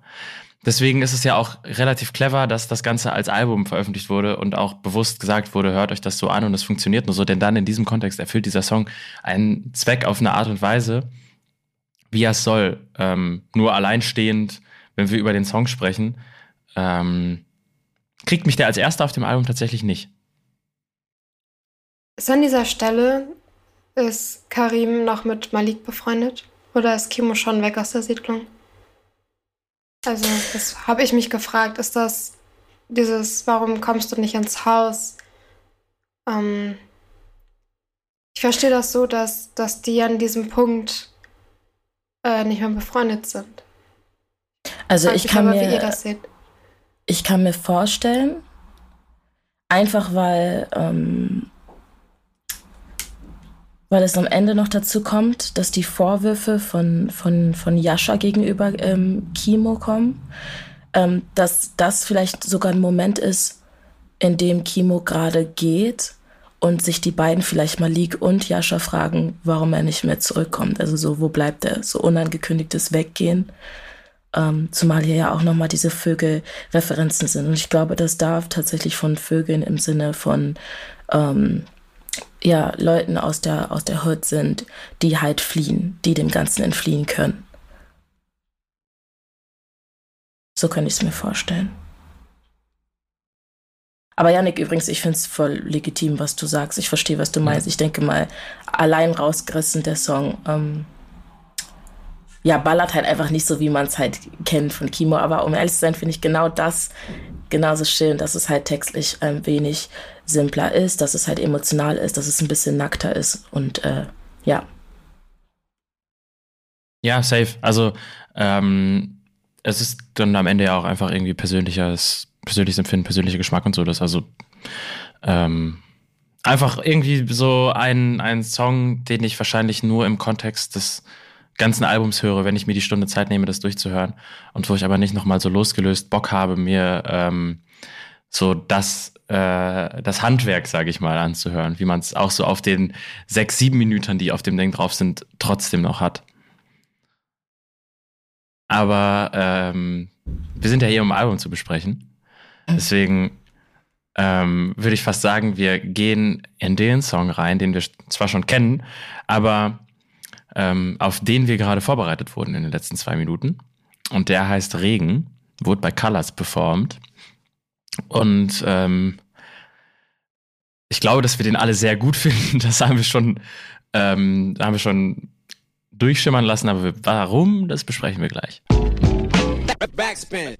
Wie hat sich der Song für euch, ähm, nachdem man den schon kannte, verändert, als ihr den im Kontext des Albums gehört habt? Hat er das etwa? Sogar vielleicht, vielleicht auch nicht. Ich finde, er hat sich für mich gar nicht so hart verändert, weil Regen ist für mich ein. Also ich habe bei den Singles, bei Regen und äh, Blanco noch ein bisschen Probleme, die irgendwo einzuordnen. Ähm, irgendwie ist Regen, macht Regen immer noch das, was er für mich auch schon vor einem halben Jahr gemacht hat, als die Color Session rauskam. So, der gibt mir einfach ein unfassbar nices Gefühl, geht krank nach vorne. Dieser Beat ist einfach so, so, so nice und alles, was Kimo darauf sagt, ist einfach mit in perfekter Harmonie und alles klingt irgendwie so cool und es ist auch für einen Color-Song einfach der perfekte, perfekt ausgewählte Song von dem Album gewesen, weil egal welche Sprache du sprichst, ich glaube, der Song slappt einfach für dich, ob, ob du Deutsch verstehst oder nicht. Mehr Eindrücke zu Regen. Ähm, also ich würde nicht unbedingt sagen, dass sich mein Gefühl zum Song ähm, viel geändert hat jetzt seit der Colors äh, und jetzt in Betracht auf dem äh, auf das ganze Album. Allerdings ähm, fand ich es jetzt nochmal spannend, die ganzen Interviews zu schauen, die jetzt mit dem äh, Album-Release rauskommen. Und da finde ich äh, sich dann doch viele Parallelen äh, inhaltlich, also so ganz viel an Einsamkeit, die ich da irgendwie rauslesen kann in den Zeilen. Ich lache allein und heule allein. Ähm, und äh, ja, ähnliches, was nochmal zeigt, dass er halt einfach auch in der Zeit, wie er in Interviews sagt, äh, der Pandemie viele Freunde halt irgendwie verloren hat, seinen Kreis irgendwie verkleinert hat, was ja nochmal irgendwie ein Riesenschritt, finde ich, in, im Leben ist. Ich glaube, das kennen wir alle, wenn man dann merkt, dass man die ein oder andere Leute aussortiert, dass dann dass es halt einfach nochmal anders ist und sich auch anders auswirkt auf die Musik. Und das höre ich auf jeden Fall äh, nochmal raus. Ist Regen der nächste logische Schritt inhaltlich auf dem Album gewesen? Wenn man jetzt so betrachtet, so die Storyline, was bisher erzählt wurde, dann äh, mit Petricor, dass dieser Cut eben stattgefunden hat und Regen ist einfach eine logische Schlussfolgerung, weil er jetzt alleine ist sozusagen und genau diesen Zustand dann eben auch beschreibt. Also ähm, ich habe, wenn es regnet, regnet es richtig, als es rausgekommen ist bei Colors, als Metapher verstanden. Ähm, auf eine grundsätzlich auf so das Leben. Da habe ich eine ganz andere Interpretation davon gehabt, aber jetzt mit dem Kontext verstehe ich den Song auf, auch nochmal auf einer ganz anderen Ebene. Ähm, also für mich hat sich die Bedeutung schon etwas geändert, jetzt im Vergleich bei den anderen. Ähm, ja, und ich finde, da passt da ziemlich gut rein, wenn man jetzt konkret überlegt, ähm, wie die Storyline eben aufgebaut wurde bisher. Für mich ist halt auch irgendwie Petrikor so ein bisschen das Ende von Kimos. Also so, er schließt ja mit seinen mit Jascha und Malik so ein bisschen ab, aber ich hatte auch das Gefühl, er schließt halt damit auch so ein bisschen mit diesem ganzen Kriminellen ab und äh, deswegen macht es bei Regen für mich noch nicht so viel so Klick, weil er ist ja dann wieder back auf seinem Bullshit und hat, hat irgendwie die, die Pistole am, am Schädel vom Bankier. Und da bin ich irgendwie noch nicht ganz hintergekommen, weil für mich war irgendwie nach Petrikor klar, okay, Kimo lässt jetzt dieses ganze Ding ruhen, aber ja, das ist ja auch irgendwie die Sache, die Regen beschreibt. So, das kriegt man halt, er will es irgendwie ruhen lassen, aber man kriegt es nicht so wirklich aus ihm raus. Ja, Petrikor war so ein bisschen der Moment der Einsicht. So, bei, bei Suplex hast du, okay, geil, High Life, es funktioniert ja, alles. Das ist halt das Dilemma. Ähm, gib ihm. Dann 2009 äh, ist so, okay, krass, was die letzten Monate alles passiert ist. Äh, läuft ja richtig gut. Petrikor ist, hm, aber irgendwie, na, es zeichnet sich ab bald geht's schief und man hat ja auch manchmal so, weißt du, so Bauchgefühl von, ähm, okay, wenn ich das jetzt noch mache, das ist so einer zu viel. Damit äh, überspanne ich den Bogen und das ist dann halt Regen. Es ist so dieses, jetzt fängt es an zu regnen und dann geht's, aber wenn es schief geht, dann geht's richtig schief. Und dann ähm, ist auch vorbei damit. So. Und äh, deswegen hast du da ja auch so ein bisschen so dieses, ähm, mhm. das ist dann so der, der finale Einsicht-Song, so ein bisschen, wenn man so will. Dass er sagt, okay, ähm, so kann es nicht weitergehen. Und genau das Gegenstück davon, das haben wir im nächsten Song ja mit Sandmann, ähm, wo eben diese Einsicht nicht passiert und einfach blind und aggressiv weitergemacht wird. Und ähm, falls ihr nichts mehr zu Regen zu sagen habt, würde ich sagen, hören wir uns jetzt Song Nummer 12 an, Sandmann. Und das ist der erste Song, der meine gerade eben frisch gesponnene Theorie um den Erzähler zusammenbrechen lässt wie ein Kartenhaus. Denn ähm, wir haben keinen Erzähler, aber relativ offensichtlich einen Perspektivenwechsel zurück zu Malik von Kimo. Wobei der Erzähler ja am Ende kommt. Das stimmt. Aber er müsste es ja anmoderieren, um den, um den Switch einzuleiten, so ein bisschen. Ja, das stimmt. Oder es ist tatsächlich, es geht um Malik aus der Perspektive von Kimo. Das habe ich noch nicht so ganz, ganz durchblickt. Ich glaube, der Sandmann ist halt synonym für Malik. Ob das jetzt aus seiner Perspektive ist oder aus der von Kimo, kann ja, ich jetzt also, gar nicht so beurteilen. Ich kann mir, um ehrlich zu sein, nicht so wahnsinnig vorstellen, dass das jetzt wirklich Kimo, Kimo ist aus der Einsicht, die wir in den letzten drei Songs bekommen haben. Das wäre jetzt halt ein bisschen paradox. Also ähm, kann, ich kann mir da doch gut vorstellen, wie Yannick, ähm, dass es doch dann wieder ein bisschen mehr Malik ist. Vor allem jetzt in der, in der Rage, in der das jetzt wieder ist. Ich habe gerade auch nochmal parallel gegoogelt, ähm, was jetzt eigentlich so wirklich hinter der Mythologie des Sandmanns steckt. Und ich erinnere mich mal irgendwo im Unterricht gehört zu haben, dass es eigentlich gar nicht so die süße Story ist. Und das passt ja hier gerade voll, dass es halt wirklich eine eher äh, angsteinschreckende, ähm, wütende Figur ist, die halt, ja, Schmerz zubereitet über Nacht eher als ähm, irgendwie, naja, das, was dann später aus der Sandmann-Story gemacht wurde für Kinder. Von daher, nee, das ist dann doch schon wahrscheinlich Malik getreu, äh, gesteuert. Ja, das, das passt ja auch irgendwie so in das Klass äh, klassische Erzählschema von so einem Film. Nachdem irgendwie die ganze Sache auseinandergebrochen ist, geht jeder seinen eigenen Weg und wir sehen Mhm. irgendwie zuerst Kimo auf Regen, wie er seinen Weg weitergeht, dann Malik, wie er seinen Weg weitergeht und dieses ganze Hood-Ding weitermacht und jetzt auf dem nächsten Song werden wir dann äh, Jaschas Perspektive auf die ganze Sache sehen, äh, um hier schon mal zu spoilern. Für mich ist Sandmann ein bisschen. Also, es ist ein geiler Song, der wird auch live wieder voll nach vorne gehen, aber ich sag so mein least favorite Song auf dem ganzen Album, weil ich ihn einfach ein bisschen.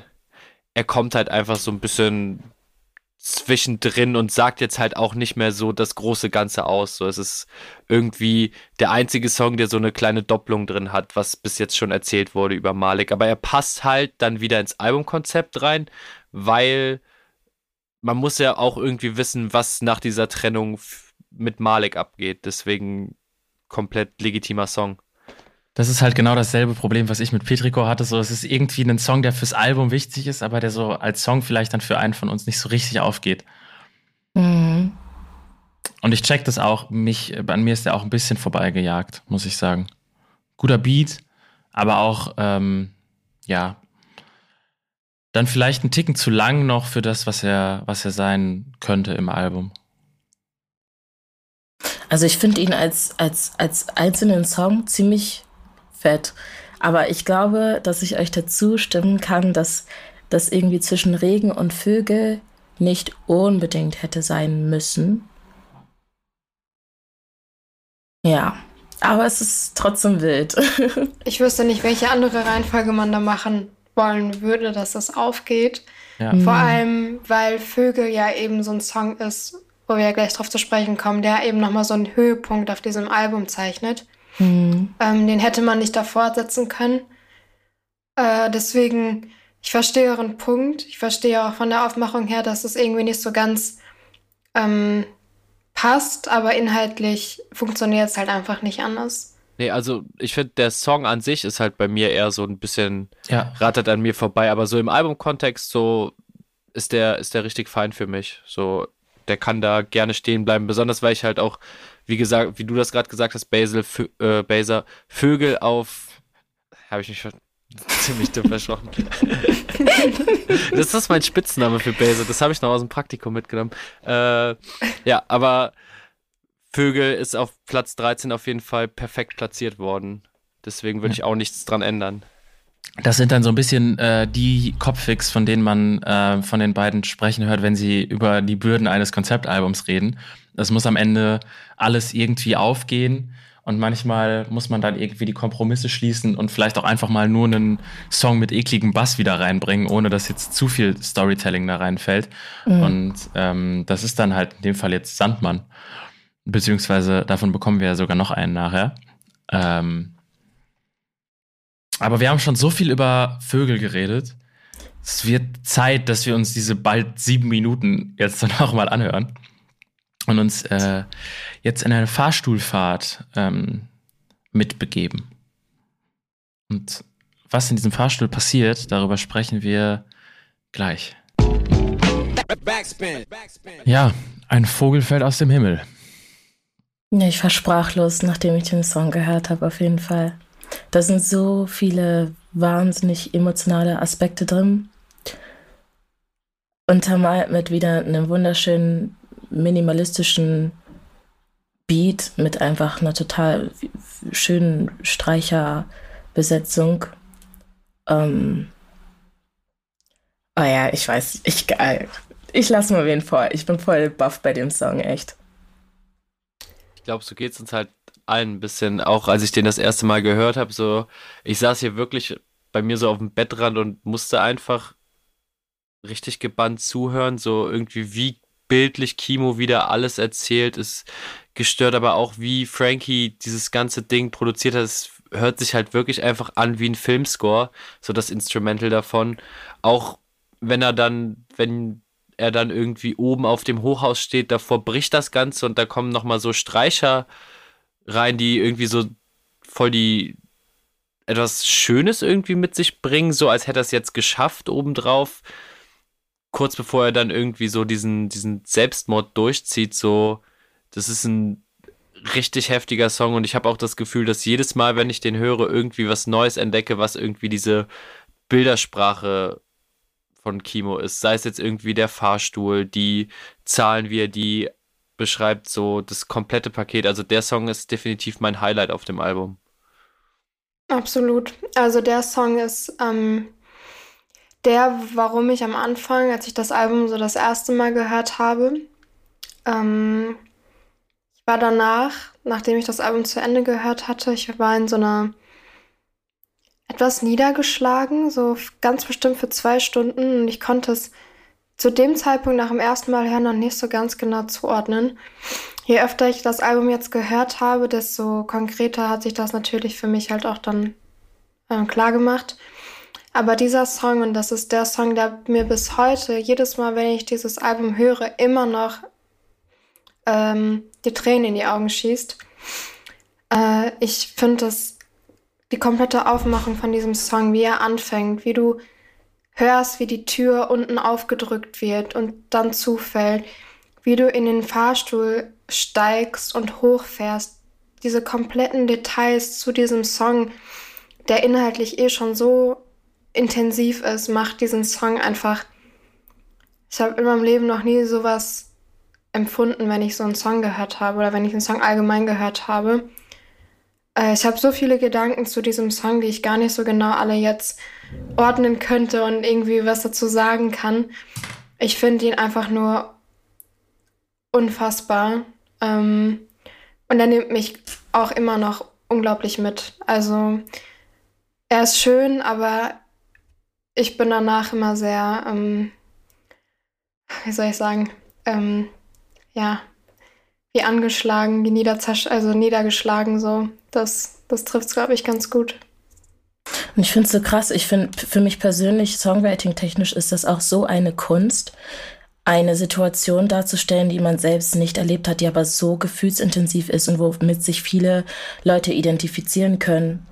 Ohne dass es klar ist, es schlägt nieder, aber es ist halt irgendwie trotzdem auch einfach so schön. Und ich finde es auch wahnsinnig krass, also ne, von der Perspektive von Jascha, dass man so viel auch über ihn jetzt wieder kennenlernt, dass aber auch so viele Parallelen von Kimo drin sind und von seinen Depressionen, die er ja auch irgendwie alleine bekämpft und so. Ähm, und die Ehrlichkeit dazwischen, was mich da zum Beispiel voll gekickt hat, war, dass er meint, äh, in der Perspektive von Jascha natürlich, ähm, dass er aber Potenzial gehabt hätte, was Besseres aus sich zu machen, als so zu enden, als halt irgendwie, äh, ja, da so in der Hood äh, kriminell aktiv zu sein, ähm, als vielleicht sogar so weit zu kommen, dass es äh, dann halt zu diesem Sprung kommt. Also eine Perspektive, ähm, eine, ja, dass er doch eine Alternative gehabt hätte und dass er halt auch irgendwie Reue zeigt, ist äh, für mich nochmal so ehrlich einfach. Ja, absolut beeindruckender Song. Ähm, ich möchte da inhaltlich auch gar nicht so viel zu sagen. Mir ist nur ein Fehler auch wieder aufgefallen, in dem, wie ich vorher Sachen zugeordnet habe. Und zwar ähm, erzählt er ja dort von mein Bro sagt das und das und das und das. Und dementsprechend scheint die Person, äh, in diesem Fall dann jetzt ja wohl Yasha, ähm, aus deren Perspektive dieser Song erzählt wird, äh, ist der, der Gegenpart in Big Boy, in dem, der, in dem die Perspektive switcht, mit der eher zurückhaltenden und ähm, mein Bro sagt, mach das und das, mein Bro sagt, mach das und das Art, weil ja genau diese Zeilenstruktur jetzt hier wieder aufgegriffen wird und äh, quasi weitergeführt wird und dass man ähm, dass, dass, dass man quasi Jascha jetzt ähm, noch mal mehr in der Rolle, die er über die erste, über die ersten zwei Drittel des Albums ähm, zugesprochen bekommt. Ähm, ja, das, das geht jetzt gerade erst noch mehr für mich auf wieder. Und alles andere, ja, finde ich äh, hervorragend an diesem Song. Das ist äh, beeindruckend und ich bin sehr sprachlos darüber. Deswegen, ähm, wenn ihr nichts mehr zu sagen habt, würde ich sagen, dass wir zu Zilla weitergehen, ähm, dem zweiten Feature auf diesem Album mit Gianni Suave und ähm, dem einzigen Gastbeat, denn Zilla wurde produziert von Nintendo. Und ob sich das auf die Stimmung und die Konsistenz des Albums auswirkt, Darüber sprechen wir gleich. Interessanter Song auf jeden Fall. Ähm, auch gerade nach Vögel. Ja, besonders, das ist das, was ich gerade eben gemeint habe, wie irgendwie jeder Song ineinander übergeht. So Vögel endet halt irgendwie mit diesem tragischen Selbstmord und dann beginnt Zille einfach mit zurück aus dem Gulag. Das ist, ich weiß es nicht, das, das, als ich das das erste Mal gehört habe, wird man irgendwie, man hat gar keine Zeit gehabt, irgendwie alles zu verarbeiten, was auf Vögel gerade passiert ist, weil es, es geht einfach wieder direkt weiter und äh, ich weiß nicht, Gianni Suave ist auch so, so ein nicer Feature-Gast da drauf, weil er so unfassbar smooth rappt und dieser Typ ist sowieso in den letzten Jahren so eine krasse Offenbarung irgendwie geworden für mich und jetzt auf dem Album habe ich es im ersten Moment gar nicht gecheckt, weil er fast schon mit einer anderen Stimmlage rappt, als er es sonst irgendwie tut und da so smooth nochmal drauf zu kommen, finde ich auf jeden Fall auch ein ziemlich gelungenes Feature. Absolut. Johnny ist auch für mich mit seinem, mit seinem, äh, mit seiner EP letztes Jahr, äh, die Ketten-EP, äh, für mich in meine Top 3 Releases des Jahres irgendwie eingestiegen, weil dieses, diese EP unfassbar ist und ihn dann jetzt auf Kimos Album zu hören, ähm, mit so einer anderen Stimmart, wie du ja gerade schon gesagt hast, Leon, wie er da rappt, ist halt ganz anders, wie er sonst, wie man ihn sonst so kennt. Ähm, finde ich auch ein sehr schönes, ein, ein sehr schöner Begleitaspekt jetzt so für diesen Song. Aber äh, nach Vögel, ich glaube, da ist es schwierig, äh, einen passenden Song zu finden, der wirklich gut nach Vögel funktioniert. Ich glaube, nach so einer schweren Kost kann man tatsächlich eigentlich fast nur mit so einem Song weitermachen. Vor allem, wenn man darüber nachdenkt, dass Töle, der ja da gleich drauf folgt, schon wieder so schwere Kost ist. Ich glaube, da ein bisschen, um runterzukommen, mal nicht so nachdenken zu müssen, ähm, ist Zilla, Zilla glaube ich, ein ganz guter Lückensong, würde ich mal sagen. Ich finde den auch krass trostlos, muss ich sagen. Alleine durch das, was Leon mit dem Einstieg beschrieben hat und so, der ist ja so eingebettet in diese zwei dramatischen Songs. Und dieser Nintendo-Beat, der ist, ja, also zumindest das Sample ist fast schon, fast schon Fahrstuhlmusik-like. Also das ist ja wirklich einfach so schön begleitend. Und dann hast du so dieses, oh ja, es, es läuft jetzt gerade einfach so, ne, ist jetzt so. Und das, was er ja schildert, ähm, der Song switcht ja dann wieder in die Perspektive von Malik, äh, in der wir jetzt auch kurz noch bleiben, bis ähm, in, dem, in den nächsten Songs. Und ähm, es geht jetzt quasi darum, dass gerade wohl ja einfach einer seiner ähm, besten Freunde ähm, sich das Leben genommen hat und er ist aber so gefangen in seinem ähm, in seinem Verhalten, dass er jetzt dann halt einfach ausweglos so weitermacht und ähm, dann sind ja auch so diese Zeilen da drin, so er hat keine Freunde mehr, aber er hat Bares und ähm, da ist dann ja einfach so durch das, was ähm, in, in seinem Weg passiert ist durch dieses Album, ist er so krass abgestumpft, dass das Ganze einfach jetzt wie so eine, wie so eine Fahrstuhlfahrt nur noch ist. Also es, es passiert halt, es ist einfach so der, der, ähm, muss halt gemacht werden, du musst es irgendwie überbrücken, den Weg, aber es ist jetzt auch, es ist halt so ein, es ist bedeutungslos geworden, was er so ein bisschen macht. Und er moonwalkt jetzt alleine und es bringt ihm nichts mehr, so, sondern er macht jetzt halt einfach das Geld, gibt's aus, äh, holt weiter und ist dann in diesem Teufelskreis gefangen. Und deswegen äh, haben wir dann vielleicht auch so einen Loop-Beat, äh, in dem das einfach nur so ganz entspannt vor sich hin ähm, flötet und äh, er halt weiter raubt und sein Leben lebt, aber nicht mehr mit der Aggression und dem Enthusiasmus, den er dann auf äh, Big Boy oder im Civic noch hatte, sondern jetzt ist es halt einfach so, ja, Daily Business und der krasse Reiz davon und das Aufwühlende, Aufregende ist so ein bisschen verloren gegangen. Und damit äh, auch die Leute, die mitge mitgezogen haben, weil sie eben diesen, diesen Rausch noch mitmachen konnten, diese, äh, diese Euphorie, die das Ganze dann mit sich bringt, das ähm, des Outlaw-Lebens. Ah, noch zum Beat, wenn ich das ergänzen darf. Ähm, ich finde den absolut auch super cool, äh, so zum Vibe super nice. Ähm, ich finde es auch cool, dass da auch mal ein Nintendo äh, Beat drin ist und ich ähm, meine auch vorher noch gehört zu haben aus einem Interview, dass es eigentlich mal ein Drill Beat war. Das ist sehr spannend nochmal unter der, unter der äh, Perspektive sich das anzuhören und zu hören, wie eigentlich nur ein paar Elemente fehlen, dass es halt auch ein Drill Beat sein könnte. Sehr spannend und ähm, ich habe jetzt nicht so viel Bezug zu Johnny, aber ich werde mir jetzt auf jeden Fall was anhören. Ich finde die Hooks super bouncy. Ich hätte richtig Bock dazu zu moschen. Ähm, also wieder einfach von der ganzen Produktion her sehr, sehr geschickt und sehr stimmig.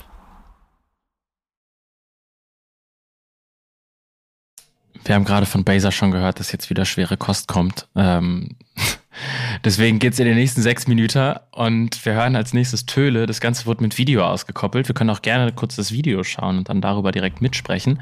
Das wird ähm, wie die komplette kreative Leitung rund um dieses, ähm, rund ums Visuelle in diesem Album von äh, 27 Bucks ähm, gemacht. Und ähm, was es da zu sehen und zu hören gibt, das werden wir gleich nochmal en Detail besprechen. Lustige Anekdote. Ähm, ich war letzte Woche Freitag bei unserem bekannten Jan, um dieses Album zu hören. Und wir saßen bei mir in der Küche und der Song kam und ähm, wir waren so, fuck, Alter, was ist das für ein Sample? So, man kennt es. Und also, wir waren uns sicher, J. Cole hat dieses Sample auch mal geflippt. Hundertprozentig. Und wir sind nicht drauf gekommen, was das für ein Song ist. Und wir haben uns ganz viele J. Cole-Sachen noch so angehört. Und so, Dicker, fuck, warum kommen wir nicht drauf? Und als wir es dann gefunden haben, haben wir uns wirklich sehr in unserem, ähm, also man darf mich jetzt diskreditieren, weil ich habe einfach 93 Till Infinity nicht erkannt. ich aber auch nicht. Ich schon. Ich brauchte erst eine Zeit. Mischief. Aber gut, ich habe den auch in meiner Playlist äh, und ich habe den relativ häufig auch auf dem Ohr, deswegen äh, äh, konnte ich das direkt zuordnen. Aber ich kann es verzeihen, wenn, wenn man das nicht erkennt. Hä, hey, das ist doch ein fettes Brot-Sample. Mhm. äh, nee, aber ich, hab, ich, hab, ich hatte auch gar keinen Plan. Ich habe es einfach, also ich höre auch auf, bei Frankie irgendwie nach Samples zu suchen, wie gesagt. Und das es ist mir auch irgendwie einfach gar nicht so richtig aufgefallen, bis ich es dann, ich weiß gar nicht, in welchem Interview ich es gesehen habe oder in irgendeinem Kommentar oder Subreddit, irgendwas. Also ich habe mich sehr viel an dem Freitag damit beschäftigt und dann war ich so, Alter, ich glaube, das gleiche, was du irgendwie hattest, Janik, so genau das gleiche. So, ja, ist ja komplett obvious. Aber ja, und ziemlich nicer Beat wie geil einfach das 93 Till Infinity einfach 93 drin hat, was das Geburtsjahr von Kimo ist. Soweit muss man halt irgendwie auch mal denken. Ich finde es irgendwie finde ich super genial. Aber genau, ich habe es auch nicht sofort rausgehört. Ich brauchte auch erst meine Zeit. Ähm, ich finde es auch spannend, dass die Vinyl und CD Pressung von dem Album leider ja ein anderes Instrumental drauf hat. Ähm, Warum weiß ich jetzt gar nicht genau, ob es da irgendwie Sample-Probleme gab oder sonst irgendwas. Auf jeden Fall an alle Vinyl-Liebhaber da draußen. Ihr habt leider nicht die, die bessere Version, sage ich mal, von Töle auf der, auf der Schallplatte drauf.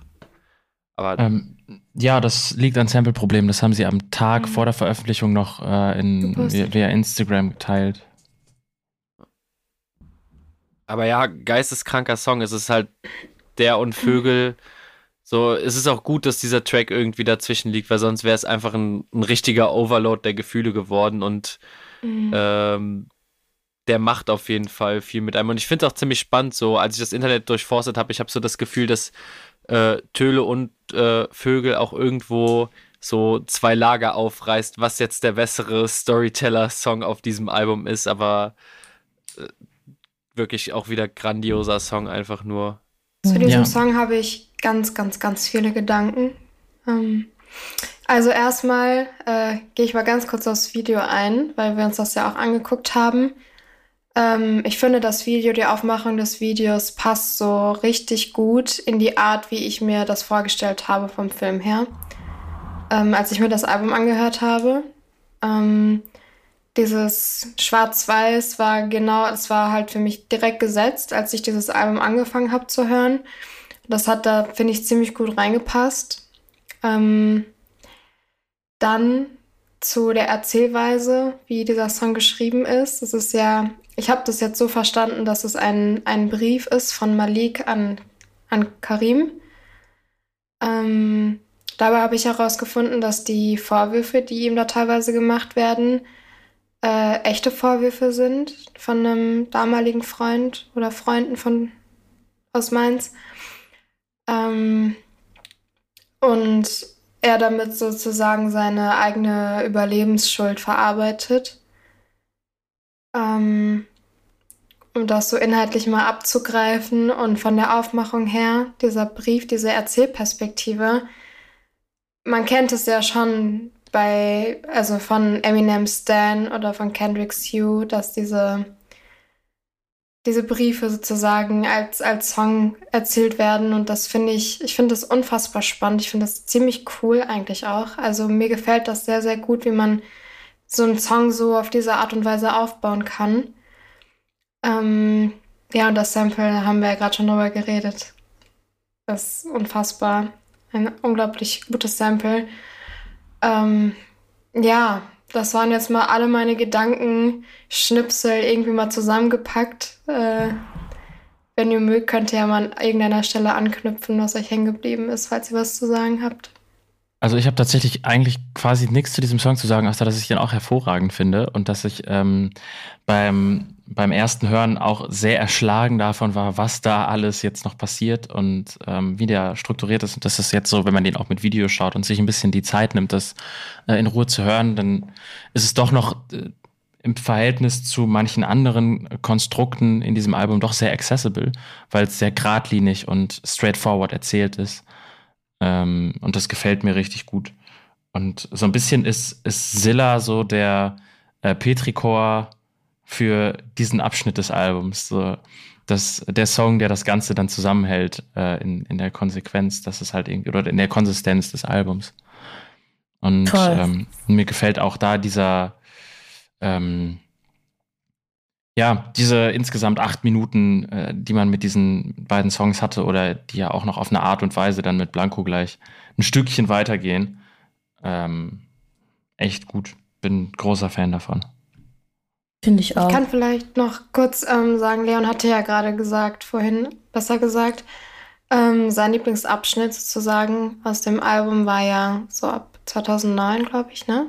Petrikor und dann Regen. Äh, für mich ist es tatsächlich dieser Teil. Also Vögel, Silla und Töle. Auch wenn es sehr, sehr schwere Kost ist und sehr äh, viel Emotion erfordert, ähm, ist das so der Part vom Album, der mich so am meisten catcht. Insgesamt.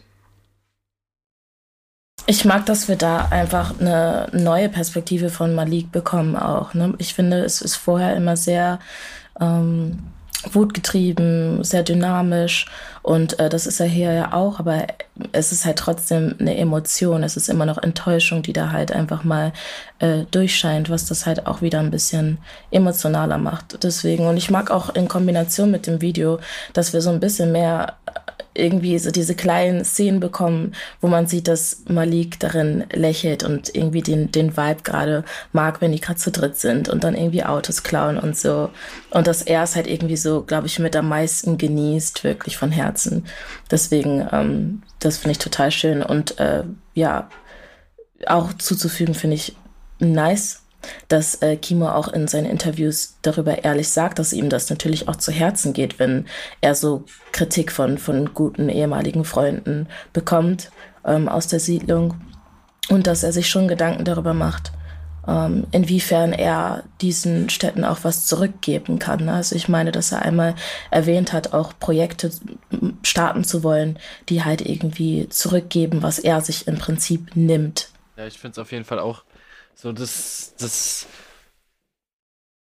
ja, dieses, was er sich nimmt halt irgendwie, dass er ja seine ganze Karriere, sage ich mal, auf der Siedlung aufgebaut hat. Mhm. Beziehungsweise so, so Geist hat das Ganze halt so voll in die Höhe getrieben und ja irgendwie, dass er für sein Umfeld sozusagen gefeiert wurde und sich dann irgendwie hinzustellen, erstens zu reflektieren, okay, ich bin da nicht mehr und das sind alles Geschichten von früher, aber ich kann wenigstens was zurückgeben. Ist auf jeden Fall ein smarter Move, wo ich das Gefühl habe, dass das in Deutschland gar nicht so oft passiert, weil wenn man mal nach Amiland oder sowas guckt, so da ist es komplett normal, dass sich Rapper irgendwie an Thanksgiving, an Weihnachten irgendwo hinstellen in ihre Siedlung und was dafür tun und auch generell einfach Projekte mit planen. Das ist irgendwie in Deutschland so etwas, was ein bisschen zu kurz kommt, wenn man sich irgendwie so anguckt, woher auch verschiedene Künstler kommen und was da so gemacht wird. Toll. Wollen wir dann in Blanco reingehen. Auch den kennen wir schon. Das dritte und letzte Feature auf diesem Album ist Kwami. Und ähm, ja, sprechen wir gleich drüber. Wie gefällt euch Blanco? Crazy. Ich habe gekreischt, als diese Kombi rauskam, wirklich. Ich finde es so, so lit, wenn einfach Kimo und Kwami zusammenarbeiten die Dynamik ist mega, mega cool. Ähm, auch ausgehend von dem Interview, das ich geschaut habe, finde ich super cool, dass er sich noch dafür entschieden hat, die zweite Strophe dann äh, Kwame zu, äh, äh, zu übergeben. Ähm, weil es ja eigentlich erstmal nur ein Kimo-Song war, aber es ist halt einfach, das, es passt so gut zusammen. Von den Stimmen her, von dem Vibe her. Äh, der Beat ist super bouncy. Ich feiere es sehr.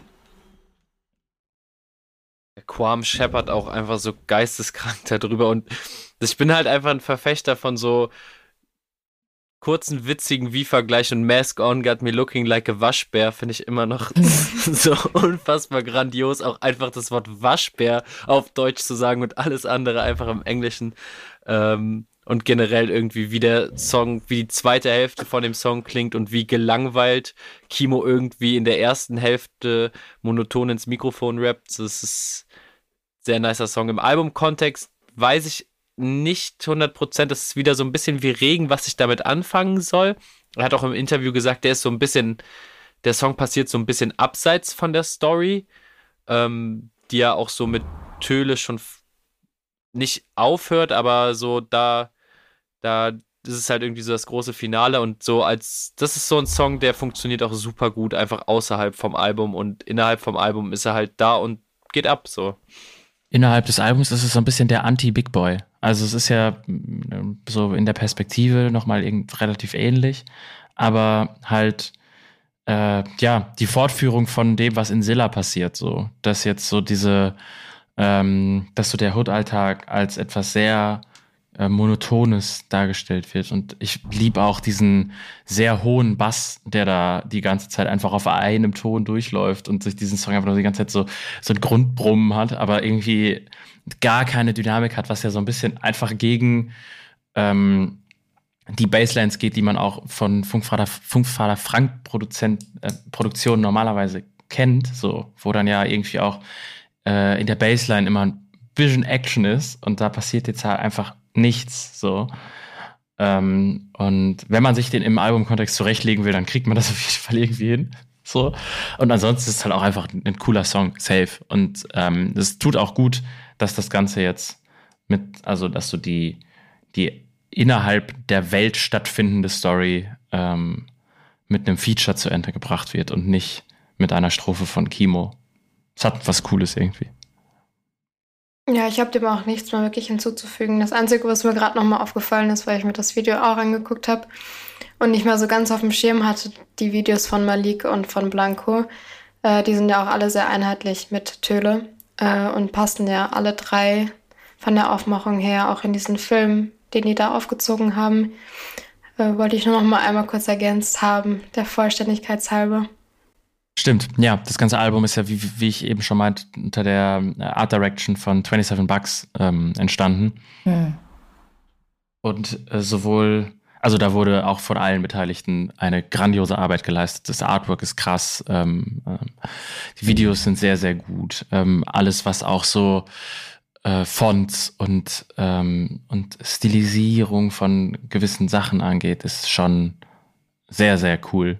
Das funktioniert ähm, als ein rundes Gesamtpaket wahnsinnig gut. Und das ist auch, glaube ich, bei so einem Album sehr wichtig, dass du halt nicht einfach nur ein schlüssiges musikalisches Werk ablieferst, sondern dass du halt auch das Ganze dann auf eine zusammenhängende visuelle Art und Weise bündelst. Was ja auch am Ende dazu führt, dass man das Ganze wahrscheinlich dann ein bisschen losgelöst davon vom Aspekt Zeit äh, hören kann.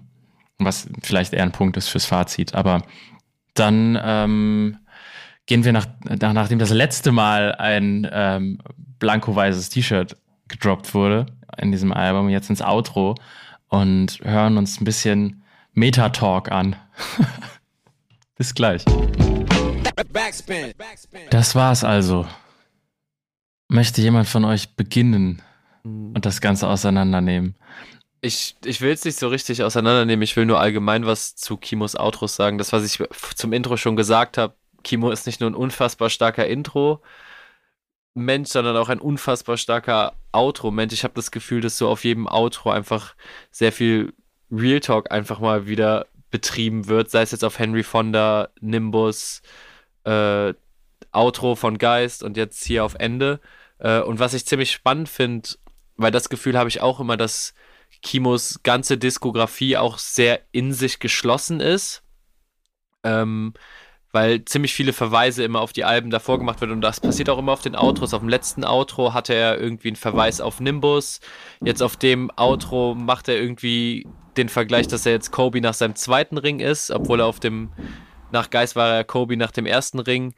Ähm, und super schön und auch irgendwie so der Move nochmal mit dem letzten Part seinem, seinem Sohn nochmal sozusagen einen eigenen kleinen Song zu widmen, bin ich auch ein Riesenfan davon, wenn Künstler das auf eine sehr schöne und nicht so plakative Art einfach machen, ihrem, ihrem Kind irgendwie was mitzugeben. Und deswegen finde ich den Song auch wieder so ein kleines Highlight nochmal am Ende vom ganzen Album.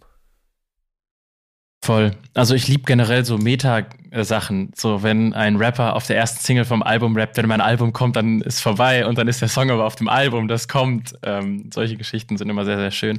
Genauso wie dann hier so, also du bekommst dadurch einen, einen Einblick in den Schaffensprozess auf eine Art und Weise und das passiert ja hier auch. Sehr entkoppelt von dem, ähm, von dem restlichen Werk, wenn er über das Machen des Albums rappt, im Album. Ähm, das ist irgendwie ein sehr schöner Erzählkniff, der mir sehr viel, sehr viel Freude gemacht hat, oder der mir immer Freude macht, wenn sowas passiert. Ähm, was man ja in der Art und Weise auch hauptsächlich im, im Rap findet. Und ähm, ansonsten, was mir noch aufgefallen ist, ist, dass der Sprecher von Malik noch einmal auftaucht. Ähm, in, der, in der Zwischensequenz, in der er ihn fragt, was er in einer Welt voller Hunde jetzt macht, nicht, halt sich nicht fassen lässt. Ähm, und ich hatte sehr viel Freude an diesem Outro. Das hat einen sehr schön rausgebracht aus dem Album. Frage: Bei der Bridge, bei dem ähm, wiederholenden Mann beißt Hund, Mann beißt Hund, ist das wieder die äh, Erzählerstimme? Weil ich meine, dass die einen Akzent hatte, ne? Mhm. Ja. Ja, spannend. Auch wieder schön gemacht. Da kommen wieder so viele Sachen zusammen. Ich finde das einfach geil. Auch, dass ähm, Sampa wieder zu hören ist im Hintergrund. Der macht da so ein paar Adlibs. Also ich bin mir sicher, dass er das ist in den, äh, äh im ersten Part, glaube ich. Ähm, ja, schlüssiges Ende einfach wieder. Sehr schön gemacht. Dieses, diese Wiederholung von Mann beißt Hund, Mann beißt Hund, hat mir so leichte Kanye-Vibes gegeben von dem letzten Album. Das war so mit mhm. eines der ersten Dinge, an die ich da, äh, dachten, äh, dachten, denken musste, äh, als ich das gehört habe. Und ich weiß jetzt nicht genau, inwiefern das jetzt irgendwie mit uns zusammenhängt, also mit Backspin. Ähm, weil ich halt auch weiß, dass es diesen Vergleich schon länger gibt, aber er spricht halt auf diesen Kendrick-Vergleich an. Und genau zu dem Zeitpunkt, wo er das Outro geschrieben hat, das hat er, sagte er ganz am Anfang, war der. Äh, Moment. Äh, der 13. September. Ungefähr zu dem Zeitpunkt hatten wir nämlich im Stammtisch nochmal ungefähr genau diesen Post gebracht, also genau darüber geredet. Also mit alles der ersten Dinge, an die ich denken musste, als ich auf einmal das gehört habe, diese Line. Aber ich weiß auch schon, dass er äh, schon länger auch immer mit Kendrick wieder verglichen wird. Aber war ein kurzer, kurzes Highlight für mich, weil ich kurz dachte, er spielt auf Banksbit an. Hm, also was diesen Kendrick-Vergleich angeht, meine ich aber auch, ähm, dass er da eigentlich Verständnis für hat. Ne? Er ist jetzt nicht der Fan davon, aber nachvollziehen kann er es. Und ich glaube, er sträubt sich nicht dagegen. Nee. Er sagt, er ist ein eigener Künstler. Hm. Aber natürlich hört man Einflüsse raus, muss man sagen. Ich finde auch, dass man bei Malik tatsächlich äh, so ein bisschen äh, ASAP Rocky Type of Vibes bekommt, zumindest im Chorus. Ja, ich meine, auch, wir reden ja gerade auch irgendwie über ein Konzeptalbum, was als Film betitelt wird. Und das gleiche hat ja Kendrick mit Good Kid, Mad City damals auch gemacht. Good Kid, mhm. Mad City wurde ja auch immer als geschlossener Film sozusagen betitelt und erzählt ja auch das Leben. Ich verstehe schon, warum das greifbar ist. Ich kann mich davon auch nicht frei machen. Ich habe so oft irgendwie, wenn ich Freunden von OG Kimo erzählt habe, ja, wenn ich es einfach schnell machen wollte, ja, das ist so der deutsche Kendrick. Ähm, Same. Aber natürlich, klar, er ist irgendwie sein eigener Künstler und auch so viele Parallelen, die es dann irgendwie mit Kendrick gibt, so viele andere Sachen gibt es dann halt, die beide halt irgendwie nicht verbindet und ja. Aber finde ich irgendwie witzig, dass es auch so offen einfach anspricht in seinem Outro nochmal. Das ist das, was Yannick irgendwie dann auch wieder meinte, diese ganze Metaebene hm. da drin. Das Ende interessiert mich. Der Kindesname für seinen Sohn mit M. Wird es Malik sein? Oder beziehungsweise ist es schon Malik? Ich würde schätzen. Also, würde ich auch sagen, ne?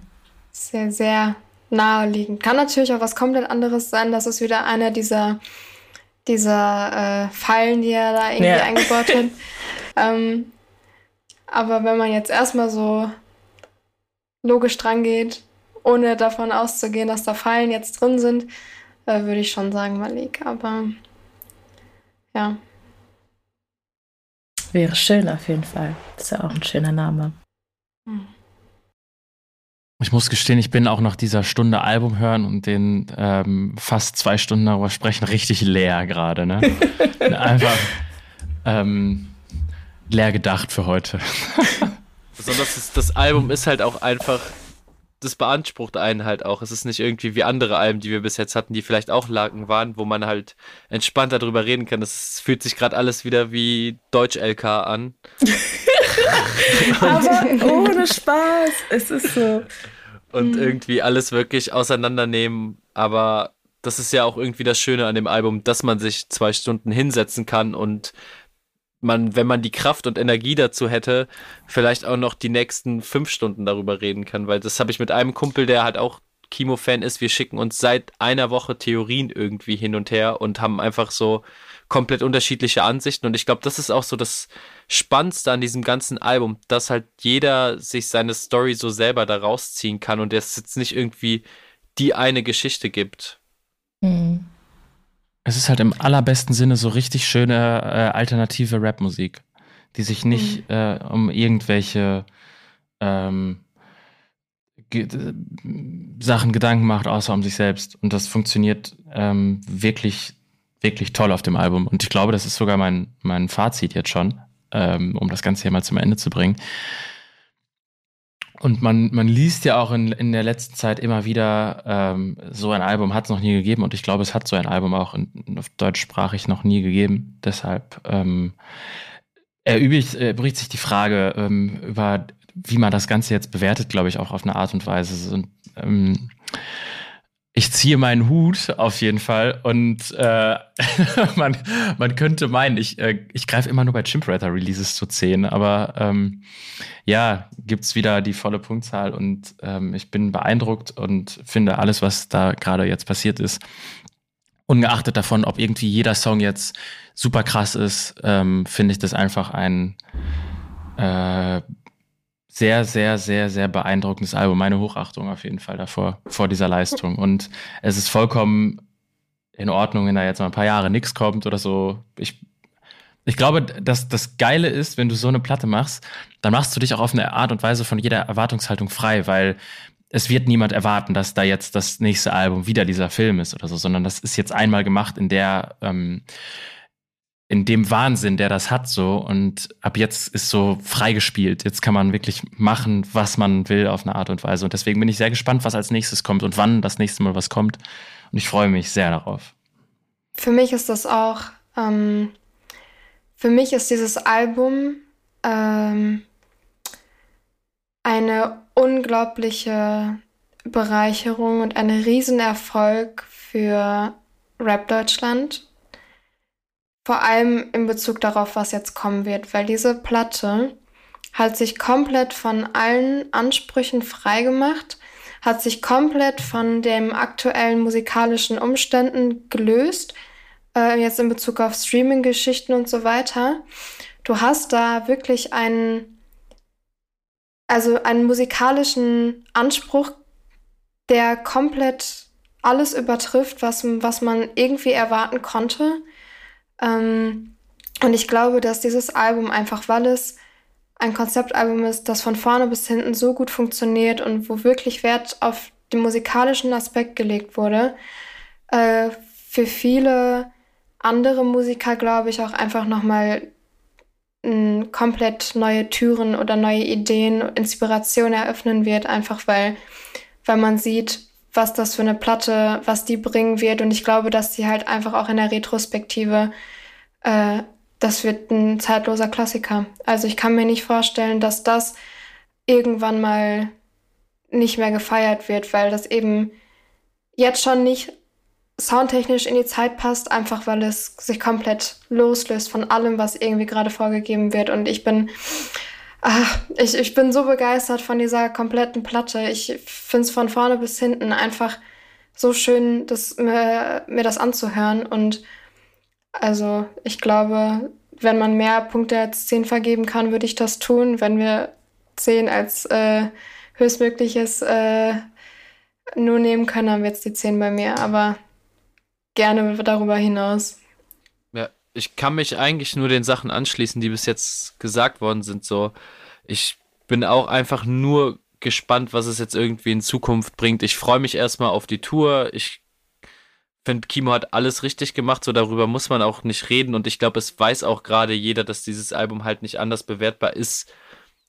Also, okay, Musik ist immer noch subjektiv natürlich, aber für mich und für viele andere ist es halt einfach eine 10 von 10 und ich glaube halt auch, dass es irgendwie die Deutschrap-Klassiker wird. Ich hoffe, dass es halt irgendwie noch mehr Welle schlägt, weil obwohl Kimo immer voll den organischen Wachstum hatte und hatte der jetzt gerade auch wieder, ich habe gerade mal gecheckt, so auf 1 ist leider nicht gechartet, weil Daniela Alfinito Löwenmut gedroppt hat, aber wahrscheinlich Schlager. Auch, wahrscheinlich auch ziemlich nices Konzeptalbum von ihr. Ähm, hoffe ich einfach, dass das Album noch viel mehr Welle schlägt. Klar, das ganze Internet und gerade meine Bubble war damit über, ist damit überflutet seit einer Woche.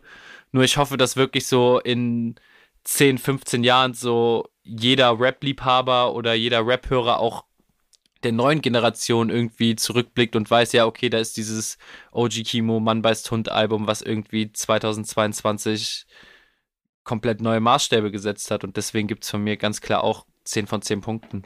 Hm.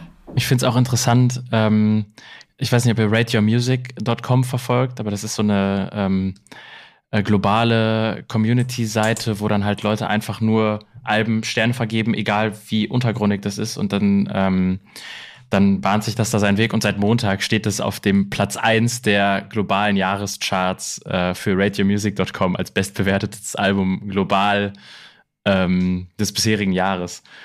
Mal gucken, wie lange es sich da halten kann. Mit 3,9 von 5 Punkten. Bei Spotify ist es auch bei diesen Global Debütalben auf Platz 4 gechartet. Wahnsinn. Schon stark. Mhm. Gönn ich das nach drei aber. Tagen, muss man kurz noch anmerken, das ist nach drei Tagen das Ergebnis gewesen. Ich weiß nicht, wie es jetzt aussieht. Hm. Ja, äh, ich kann mich euch auch nur anfügen. Mein Fazit ist auch, dass es auf jeden Fall ein zeitloses Album sein kann. Ich hoffe auch, dass es so angenommen wird, aber es sieht ja tatsächlich auch sehr gut aus. Und ich finde vor allem, es ist nicht nur zeitlos, sondern einfach so nahbar und so relatable, ohne dass man durch die Situation gegangen sein muss, die da alle geschildert werden. Und das finde ich halt, also das appreciate ich einfach nochmal auf einem, auf einem Level. Auch dieses Ganze, dass das Filmkonzept auch einfach konsistent ist, dass es funktioniert, dass man sich wirklich kurz in eine Welt begibt und nachempfindet und ich meine teilweise ja sogar an die Tränen kommt, obwohl wir vielleicht kaum was davon wirklich so nachempfinden können, wie es halt irgendwie ähm, gemeint ist oder war. Und ich finde einfach, also mir persönlich wird OG Kimo und, und das ganze Team, das dahinter steckt und daran gearbeitet hat, nochmal äh, sehr viel sympathischer nochmal. Ähm, ich finde, dass so viele äh, Sachen angesprochen werden, die auch mir nochmal das Gefühl von Verantwortungsbewusstsein äh, schildern, was mir persönlich auch ziemlich wichtig ist bei vielen KünstlerInnen, ähm, dass man sieht, dass die irgendwie was machen wollen, dass die was bewegen wollen in Leuten und auch was verändern wollen und irgendwie Projekte starten, wie er es jetzt äh, ähm, versuchen möchte, ähm, Depressionen anspricht, äh, Rassismus anspricht, ähm, solche Dinge, alles, also auf verschiedene Herkünfte eingeht und so weiter. Es ist sehr realitätsnah und ähm, dementsprechend ein super, super krasses Album. Und an der Stelle auf jeden Fall nochmal ein dickes Shoutout an Funkvater Frank, der ja irgendwie das OG im Namen OG Kimo ist und auch einfach auf einer Produktionsebene und Mix und Mastering und alles einfach nur komplett ein komplettes crazy Gesamtprodukt geschaffen hat. Ja. Dem stimme ich zu. Frank hat auf jeden Fall gezaubert. Also das, das steht äh, außer Frage. Ich glaube, jeder, der ansatzweise ein bisschen musikalisches Gehör hat, hört, was das für Magie ist, die auf dieser Platte in Form von Beats passiert. Ich glaube, wir haben alles gesagt. In gerade mal zwei Stunden plus einer Stunde Musik hören. ähm, also, ja, vielen Dank an alle, die bisher zugehört haben. Ich kann mir sogar vorstellen, dass es bei dieser Ausgabe ein paar mehr Leute waren, als man das sonst mal ähm, vermutet. Alleine weil das Album äh, das Album ist. Deswegen danke an alle, die diese zwei Stunden zugehört haben. Danke an euch. Ähm, ab jetzt wird dieses Format ein bisschen schwieriger für dieses Jahr werden, wenn man die Messlatte hier hingelegt hat. Ähm, ich bin gespannt, was uns so die nächsten Monate äh, noch präsentiert wird. Nächste, nächsten Monat geht es ja direkt schon wieder mit sehr großen Platten weiter. Also, ja. Vielen Dank an euch. Ähm, wenn ihr noch eine äh, letzte Worte habt, dann raus damit. Vielen Dank für die Einladung. War, war mir eine Ehre, mit euch darüber zu reden. Hat sehr viel Spaß gemacht. Genauso von mir. Danke. Ja. Same und uh, Mask on got me looking like a Waschbär. Shoutout Kimo, Shoutout Frankie, Shoutout Chimp Raider. Ähm, bis dann. Tschüss. Ciao. Ciao. Äh. Frag mal die Kritiker mit Hornbrillen. Selbst die kennen mehr von Tripers, von Bob Journalisten sind sauer, denn ich mach Hip-Hopper-Sound.